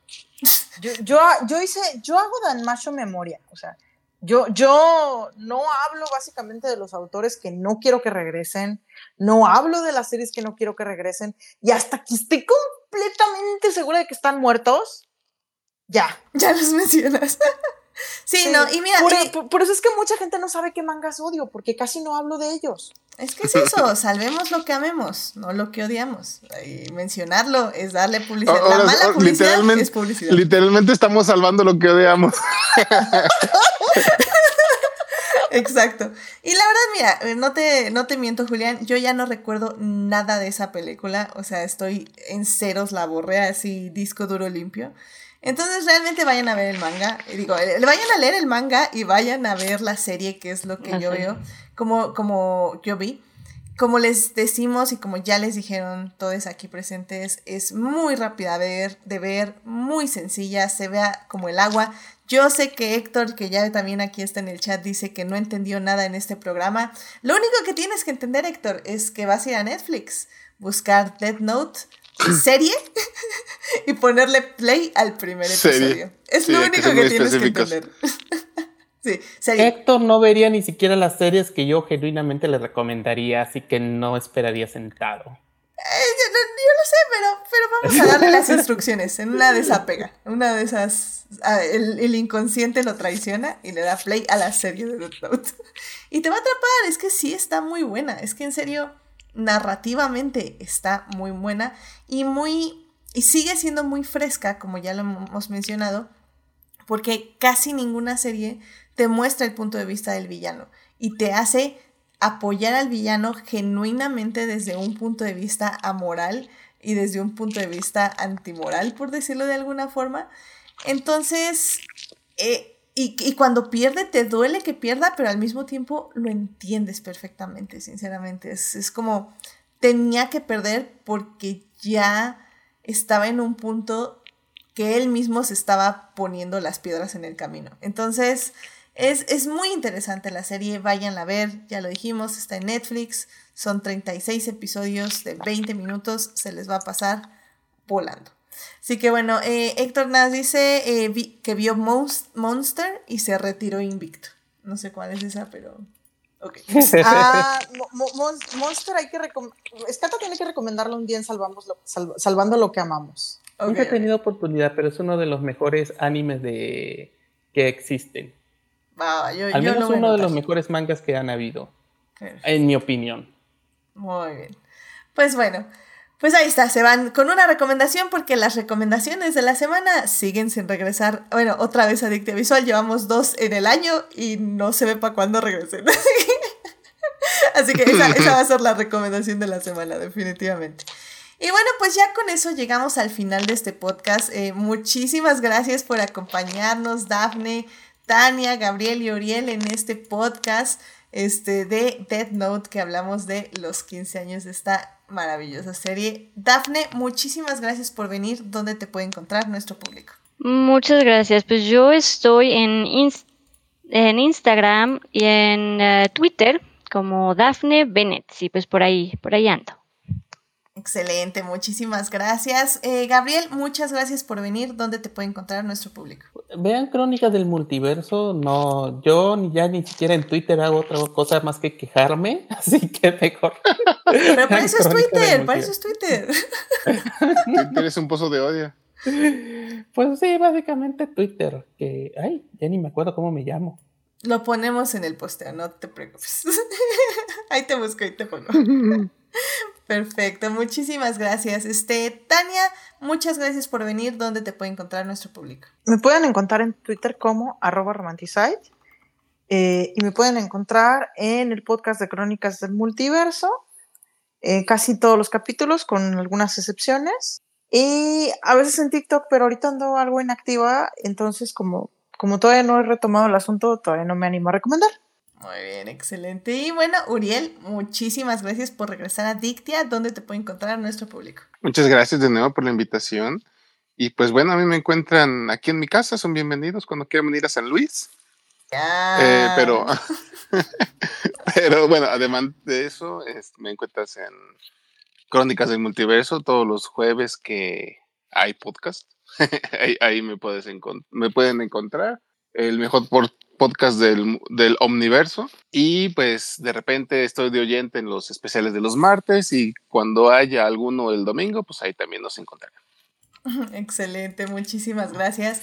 Y bueno, ya saben, a mí me pueden encontrar en HT Idea donde hablo de este, Hannibal, Raylo, Our Flag Means Dead y Lewis Hamilton, siete veces campeón del mundo.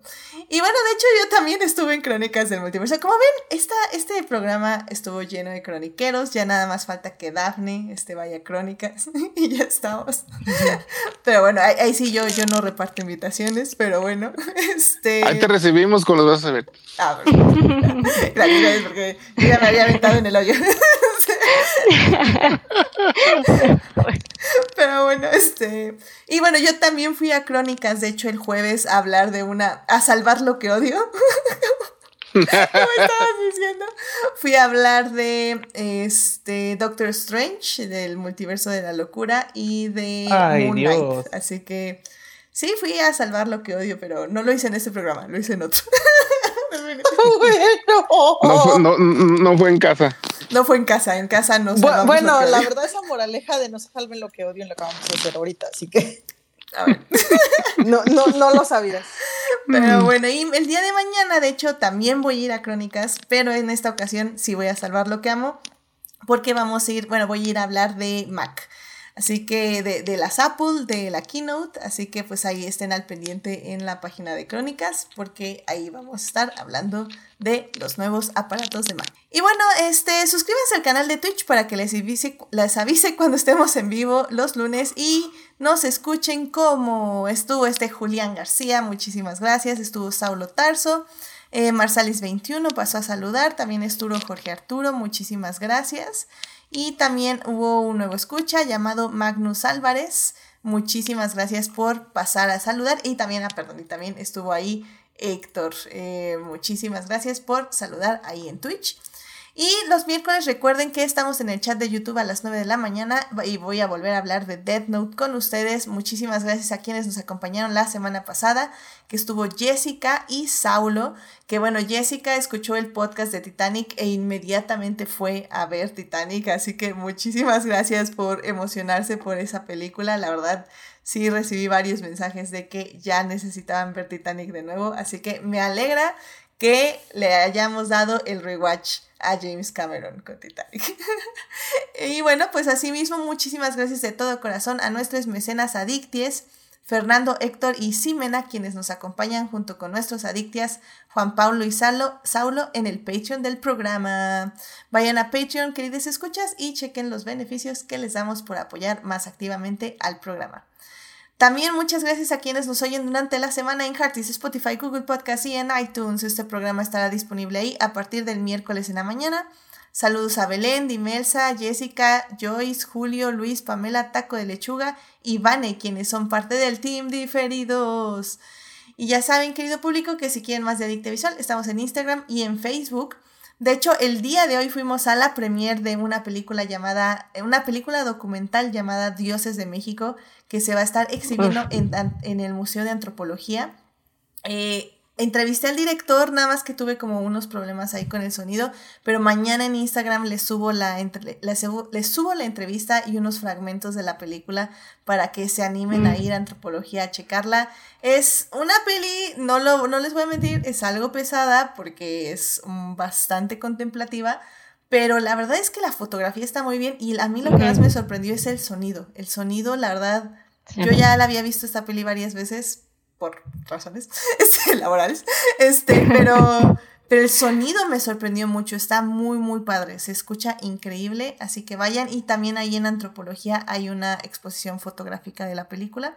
Así que bueno, ahí chequen en Instagram, les voy a hacer un reel o un video o algo para que este, puedan eh, ver lo que les ofrece esta película de Dioses de México en el Museo de Antropología, que la verdad nunca está de más pasar a saludar ahí a, este, a las ruinas antropológicas. No, y apoyar también. Exacto, apoyar al... No sé si cuenta como cine mexicano, pero sí, sí es cine mexicano. Que bueno, claro que sí es cine mexicano, es sobre México, básicamente. Este... borren todo lo que dije antes, es cine mexicano. Este, sí, es un cine sobre México, entonces yo creo que es México. Pero bueno, en fin. Muy bien, pues el próximo programa eh, teníamos em, pactado ya una revisión, pero la tuve que cancelar por temas de tiempo. Entonces va a haber una encuesta. regresan las encuestas. Me parece que los Patreons, los Patreons votaron porque sea una encuesta de películas de acción. Entonces va a haber tres mm. opciones de películas de acción nuevamente. Una no es tanto de acción, entra en acción, pero no es tanto de acción, pero a mí me gustaría que votaran por esa, pero no voy a decir cuál para no manipular los votos. Díganos cuál quiere que gane Héctor para votar por la otra. También puede ser, puede ser otra opción, eh, y que probablemente es la que yo quiero que gane, la que no va a venir uh.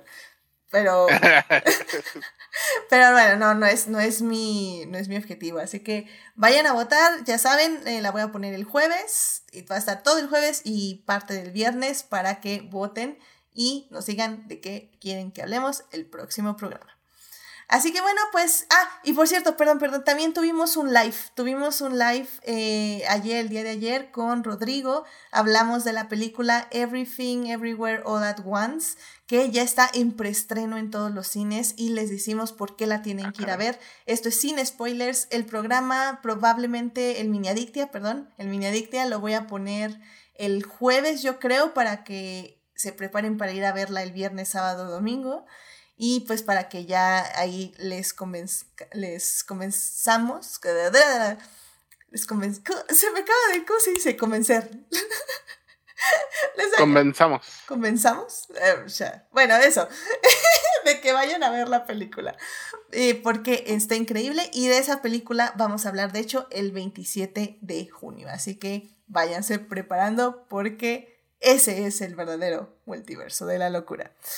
Que tengan una muy linda semana, síganse cuidando mucho y pues que tengan un, un gran, gran semana. Muchísimas gracias por venir, Dafne, Tania, Gabriel, Uriel. Cuídense mucho, nos estamos escuchando. Bye bye. Bye.